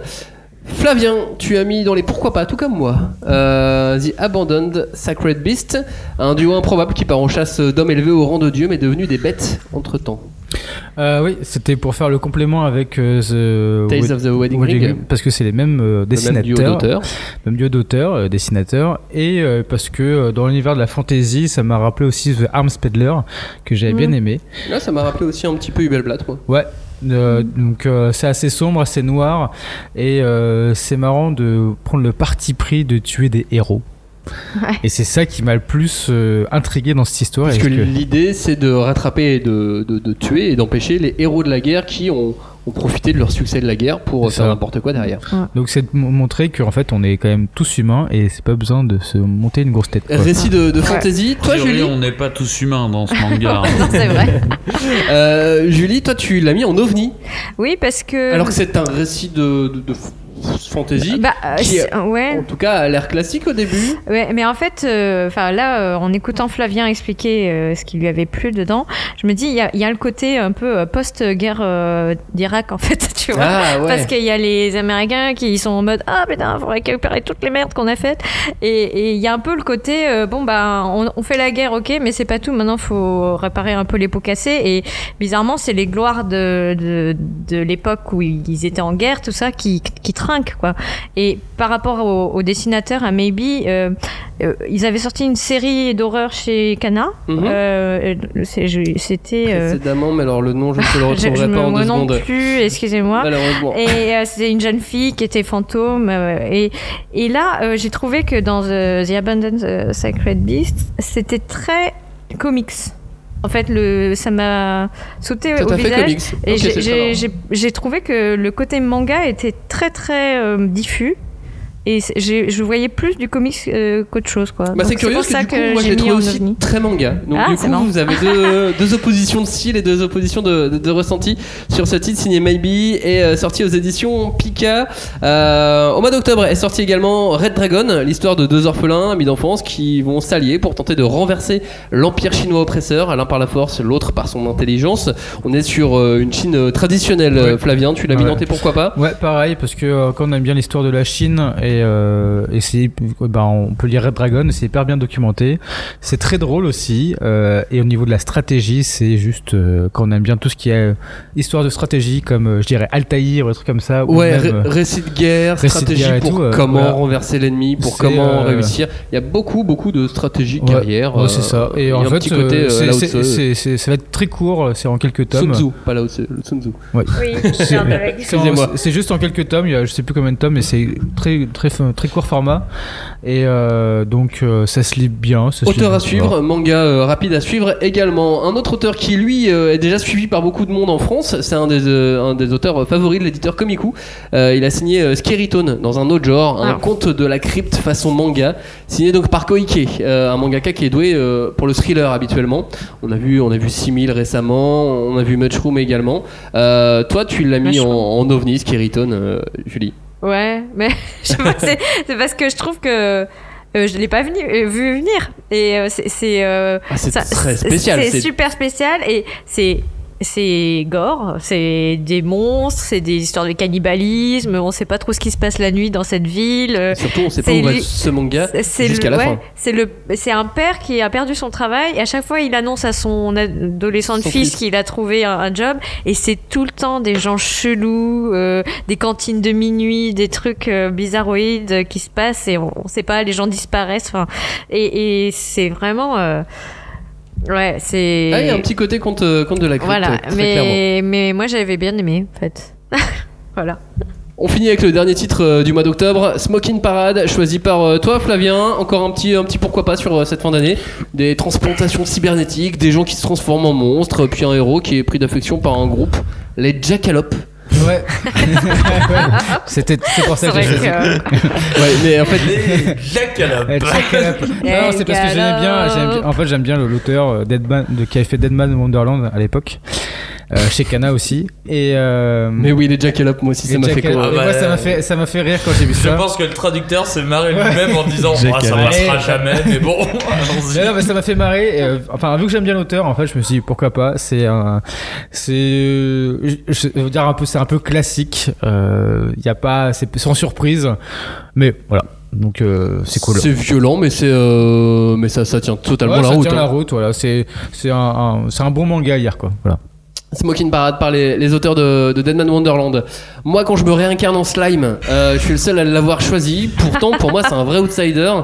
C'est un vrai manga qui, à mon avis, devrait euh, fonctionner en France. Euh, là aussi, c'est un Tensei, un ado, un fan de jeux vidéo qui se réincarne en, en slime dans un monde étrange et empreint de fantasy. Euh, comme il maîtrise tous les codes, lui, en, en tant qu'ancien humain Ouais. des RPG et qui se retrouve dans un monde qui ressemble à un RPG, bah du coup, même s'il se transforme en slime, Ouais. bah, il y a moyen de maîtriser bien, bien comme il faut, et c'est ce qui lui arrive, c'est qu'il maîtrise grave, et il se retrouve à devenir le slime le plus puissant de ce monde-là, et euh, il arrive à, à driver, à diriger des gobelins, des humains, euh, et, et il arrive à faire euh, de, de- de lui-même un, un- un dragon, enfin à venir à lui euh, un dragon. Enfin bref, du coup Bref, si vous lisez c'est vous un comprendrez. dragon. c'est un dragon et, Un euh, et du slime coup- dragon. hein. Ouais mais c'est cool. Avis aux gros amateurs de jeux vidéo, en tout cas, ce manga est Ouais. fait pour vous. Très référencé, très RPG, effectivement, sans aucun code du jeu vidéo et du RPG. euh, je vous conseillerais de ne pas le lire, on sait jamais, mais euh, si vous avez le temps, lisez-le. Mais, euh, mais en revanche, si vous êtes euh, un gros fan de RPG, un, gros fan de fantasy, je pense que vous pouvez sauter dessus parce que celui-ci est un Tensei, mais très différent. Au mois de novembre, il y avait aussi Adam et Ève. Adam et euh, c'est ton choix, Kanya, un de tes chouchous. Dans un lieu tenu secret, sept chefs Yakuza font face à deux entités invisibles qui vont tout faire pour les éradiquer tous les sept. Eh ben, en fait, t'as balancé le pitch et les, les- meilleures qualités de ce titre. En vrai, c'est euh, juste un exercice de style en deux tomes. Pour moi, c'est par l'auteur de Crying Freeman, donc déjà d'un point de vue graphique, c'est vraiment cool. Et euh, en lisant, je me suis aperçu qu'en en fait, des mangas en huis clos, il y en avait de, de moins en moins. Parce que le huis clos, c'est un genre qui se qu'on utilise beaucoup dans le cinéma, très peu dans la BD, moyen dans le comics, encore moins dans le manga. Et en fait, pour moi, c'est vraiment au niveau d'un exercice de style. On est dans un purement dans un scénario euh, de mafia. Voilà, on a tous ces chefs mafieux qui sont dans un bar en train de, profiter de la vie et en train de se dire, haha, à quel point on est puissant dans notre société. Et t'as ces deux tueurs invisibles qui vont arriver, qui vont dégommer tout le monde. C'est un exercice de style. Alors, la comparaison va être un petit peu diffuse. Moi, j'ai vu un petit côté nanar. Alors, c'est- la comparaison va être très diffuse, je la reprends à ce niveau-là, mais pour moi, c'est un Mad Max Fury Road. C'est. Ah, Non, Bah non, bah vas-y, euh, dis-moi, c'est très drôle. je- je- non, mais je trouvais ça assez fort comme comparaison, quoi. et du coup, c'est drôle. Non, mais je, je trouve Ah, ça non, fort. je me disais, non, c'est pas drôle. Ah non, là juste, Non, tu l'as, juste l'as interloqué, voilà. Voilà, interloqué. Dans le sens où euh, graphiquement c'est tellement puissant que en fait le scénar à un moment allez vous faire foutre. Il y a juste besoin de ça. Il y a besoin le, le scénar c'est ce que Maxime a indiqué. Un gang de yakuza qui se font attaquer par deux entités euh, invisibles et qui vont essayer de les euh, qui vont essayer de les vaincre. La virtuosi- la virtuosité du dessinateur est tellement forte. Maintenant c'est vraiment Bah, il y a du euh, monde dessus, hein, parce que euh, t'as, cité Crying Freeman dans les références des auteurs, mais il y a aussi Non, Homunculus de et, euh, et It is the Killer. C'est vraiment euh, voilà, c'est un petit ovni pour moi. C'est très rare de voir du, euh, du, du huis clos. Du coup, je suis vachement content de le retrouver.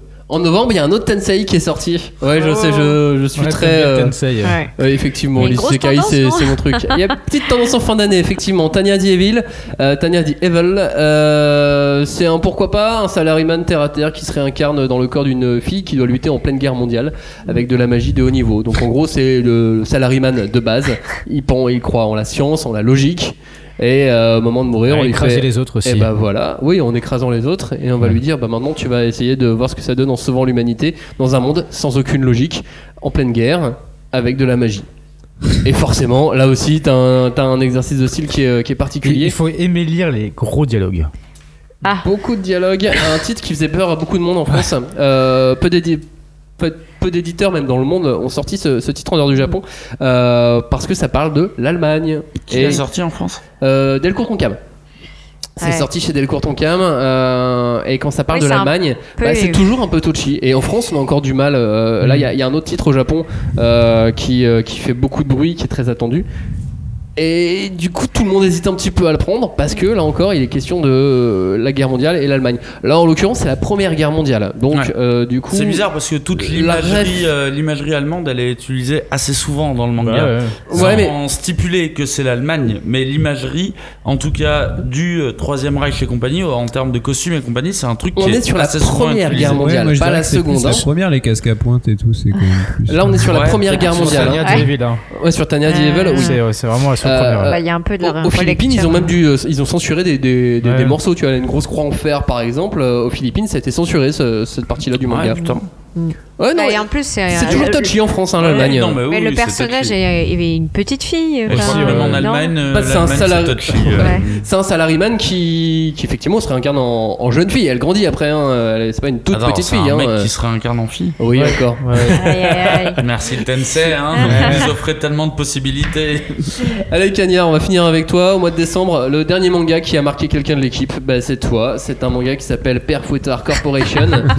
Euh, le véritable visage de Noël au, au pôle Nord, à travers les yeux d'un It embarqué malgré lui dans cette histoire par l'auteur de Jésus et Bouddha. Voilà, c'est exactement ça et c'est un coup de cœur euh, très très récent parce qu'il date de hier à peu près. et euh, vraiment, au moment où je l'ai lu, je me suis dit il faut absolument qu'il soit là parce que d'une, un conte de Noël, ça n'existe pas en manga. Enfin, j'en Oui. connais pas. C'est pas ça n'existe Je pas. peux me permettre de pas. poser une question. Dis-moi, dis-moi. Ouais. Peut-être que Julie saura y répondre. Est-ce qu'on fait croire aux enfants au Père Noël euh, au Japon? Bah, je, je, je pense que non, mais j'ai pas de, j'ai pas de documentation plus que ça. Mais Parce t'en as jamais tu- entendu parler, quoi. Bah, c'est vrai que c'est plutôt un. C'est très un occidental. euh, Oui. Européen, même limite, quoi. Bah, C'est ça, même à le la- Père Fouettard, au final, c'est très très Oui, parce européen. qu'à la hein. oui, base, non, il y a, il y a- en fait, il y a le, il y a le côté euh, euh, rouge et blanc du Père Noël qui a été en fait mondialisé par Coca-Cola Ouais. dans les années 70. Et euh, à la base, euh, enfin, Père Noël, euh, c'est euh, Saint-Nicolas, c'est ça, ouais. euh, avec les histoires des. ou- Ouais, où tu vois, t'as des enfants qui se font découper par un boucher, qui les met dans le cellier, et puis t'as Saint-Nicolas Ah bah, qui arrive et fait les- Ah, je recolle les enfants, ils vivent, De toute youpi façon, les contes, c'est jamais très jojo. hein. Ouais. C'est- Et le Père là, c'était pour faire peur aux enfants qui faisaient des bêtises. Ouais, et on leur euh, disait qu'ils la allaient être, avec, euh, euh, Saint-Nicolas, tu fouettés. vois. ils allaient être pris par le Père Fouettard, mis dans le sac et embarqués euh, Ouais, derrière. c'est et ça. recevoir des charbons. Ouais, en C'est ça. euh, Allez, prends du Ouais. charbon, vas-y. Après, dans le cas, des, dans, dans le cas Donc, de ces auteurs, tu vois, leur euh, manga précédent, c'était Jésus et Bouddha. C'est Oui. ça. Euh, Ouais. Jésus, Bah, ils aiment pas bien l'Occident. forcément- Non. Ils aiment bien l'Occident. Mais voilà, vraiment, ce manga m'est Pas tombé Bouddha, dessus. pas Mais trop, manga humoristique, en revanche, je hein. mais tomber dessus, c'est vraiment, on me l'a proposé, je lui dis, ouais, ok, mais vraiment, je suis pas chaud. Je savais même pas que c'était l'auteur de Jésus et Bouddha. hein. Mais moi, quand tu as dit le titre, moi, je pensais Bah, que c'était une blague. Attends, en Père. Fouettard Corporation, euh, tu vois. et je l'ai vraiment lu comme ça, au cas où, et vraiment, quand je suis sorti de ce titre. Donc, c'est vraiment l'histoire très bête d'un, d'un, d'un mec qui a un petit peu foiré sa scolarité. Il a foiré son entrée à la fac. Il est trentenaire, il travaille toujours dans un konbini, euh, une, une Ouais. petite échoppe. Il voit que sa vie va à volo. Très, euh, très, très sérieusement, euh, les, mecs plus jeunes que lui commencent à avoir de l'évolution. Lui, il est toujours bloqué au stade euh, vraiment zéro. Ce jour-là, il décide de voler un plat qui est périmé, tu vois, de la journée. Vraiment, le vieux truc tout pourri, quoi. Il le vole. Et il se fait embarquer direct par le père Fouettard qui lui dit bah tous les gens qui sont tous les gens qui font de la merde eh en fait on les envoie travailler pour le Père Noël sauf que quand il arrive au pôle Nord on lui apprend que le Père Noël n'existe plus il est Ah. mort parce qu'il est trop gros. Un- il est, il est Ah, bien horrible. trop gros, il est trop gras. Et qu'en gros, eux, ils sont là pour assurer la, la fonction du père fouettard, c'est-à-dire de, de faire en sorte que les enfants les plus terribles reçoivent les pires punitions du monde. Oh. Et il s'avère que ce mec-là a un talent. Il a, il a le talent de savoir exactement ce qu'un geek. Qu'est-ce qui peut lui faire plaisir et du coup ce qui à l'opposé peut lui vraiment l'énerver et le Ouais. foutre- et lui foutre le seum. Retarder la sortie du nouveau jeu. Et c'était le dernier coup de cœur de Cagnard. C'était même euh, le dernier ovni de, de Cagnard qui arrivait vraiment sur, euh, sur la fin. Sur la fin. On vient de faire une année de manga en deux heures. Une année de nouveautés manga. Huge. C'était, c'était huge. C'était huge pour vous derrière. C'était huge pour nous à faire également. Euh, on finit avec euh, un petit classement général. Euh, on a essayé de synthétiser à travers euh, plein de, plein de, de, de, de, de- de- à travers plein de, De critères. Merci.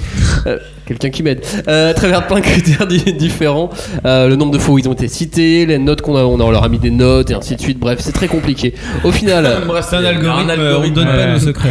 hein, c'est ça. Au Bref, final, euh, prenez un stylo. on a retenu parti. 6 blockbusters Fire Force, Mob Psycho 100, Yokai Watch, Fire Punch, To Your Eternity et Him. On a retenu 6 Outsiders, Le Couvent des Damnés, Shikigami, Museum, Les Rôdeurs de Nuit, Monster Monster, Mushoku Tensei.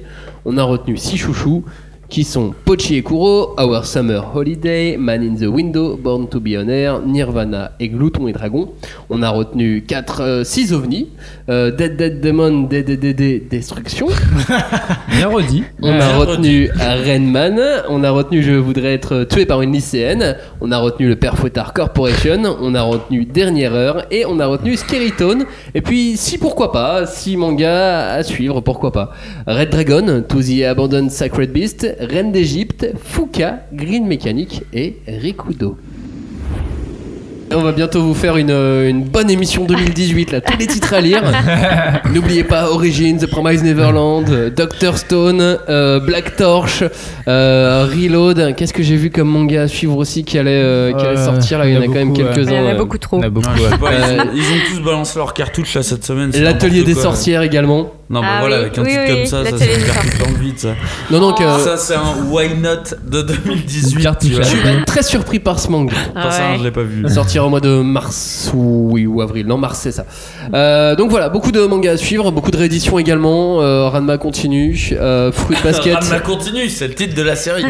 Euh, Fruit Basket euh, arrive le aussi. retour. Ouais. Ouais. Aïe, aïe, ouais.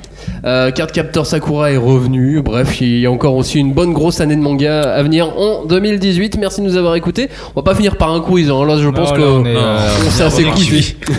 On finira peut-être euh, juste euh, par euh, remercier les auditeurs de nous avoir écoutés Toute cette, cette, année, année. et Ouais. on leur souhaite euh, De- joyeux. euh, on s'en fout.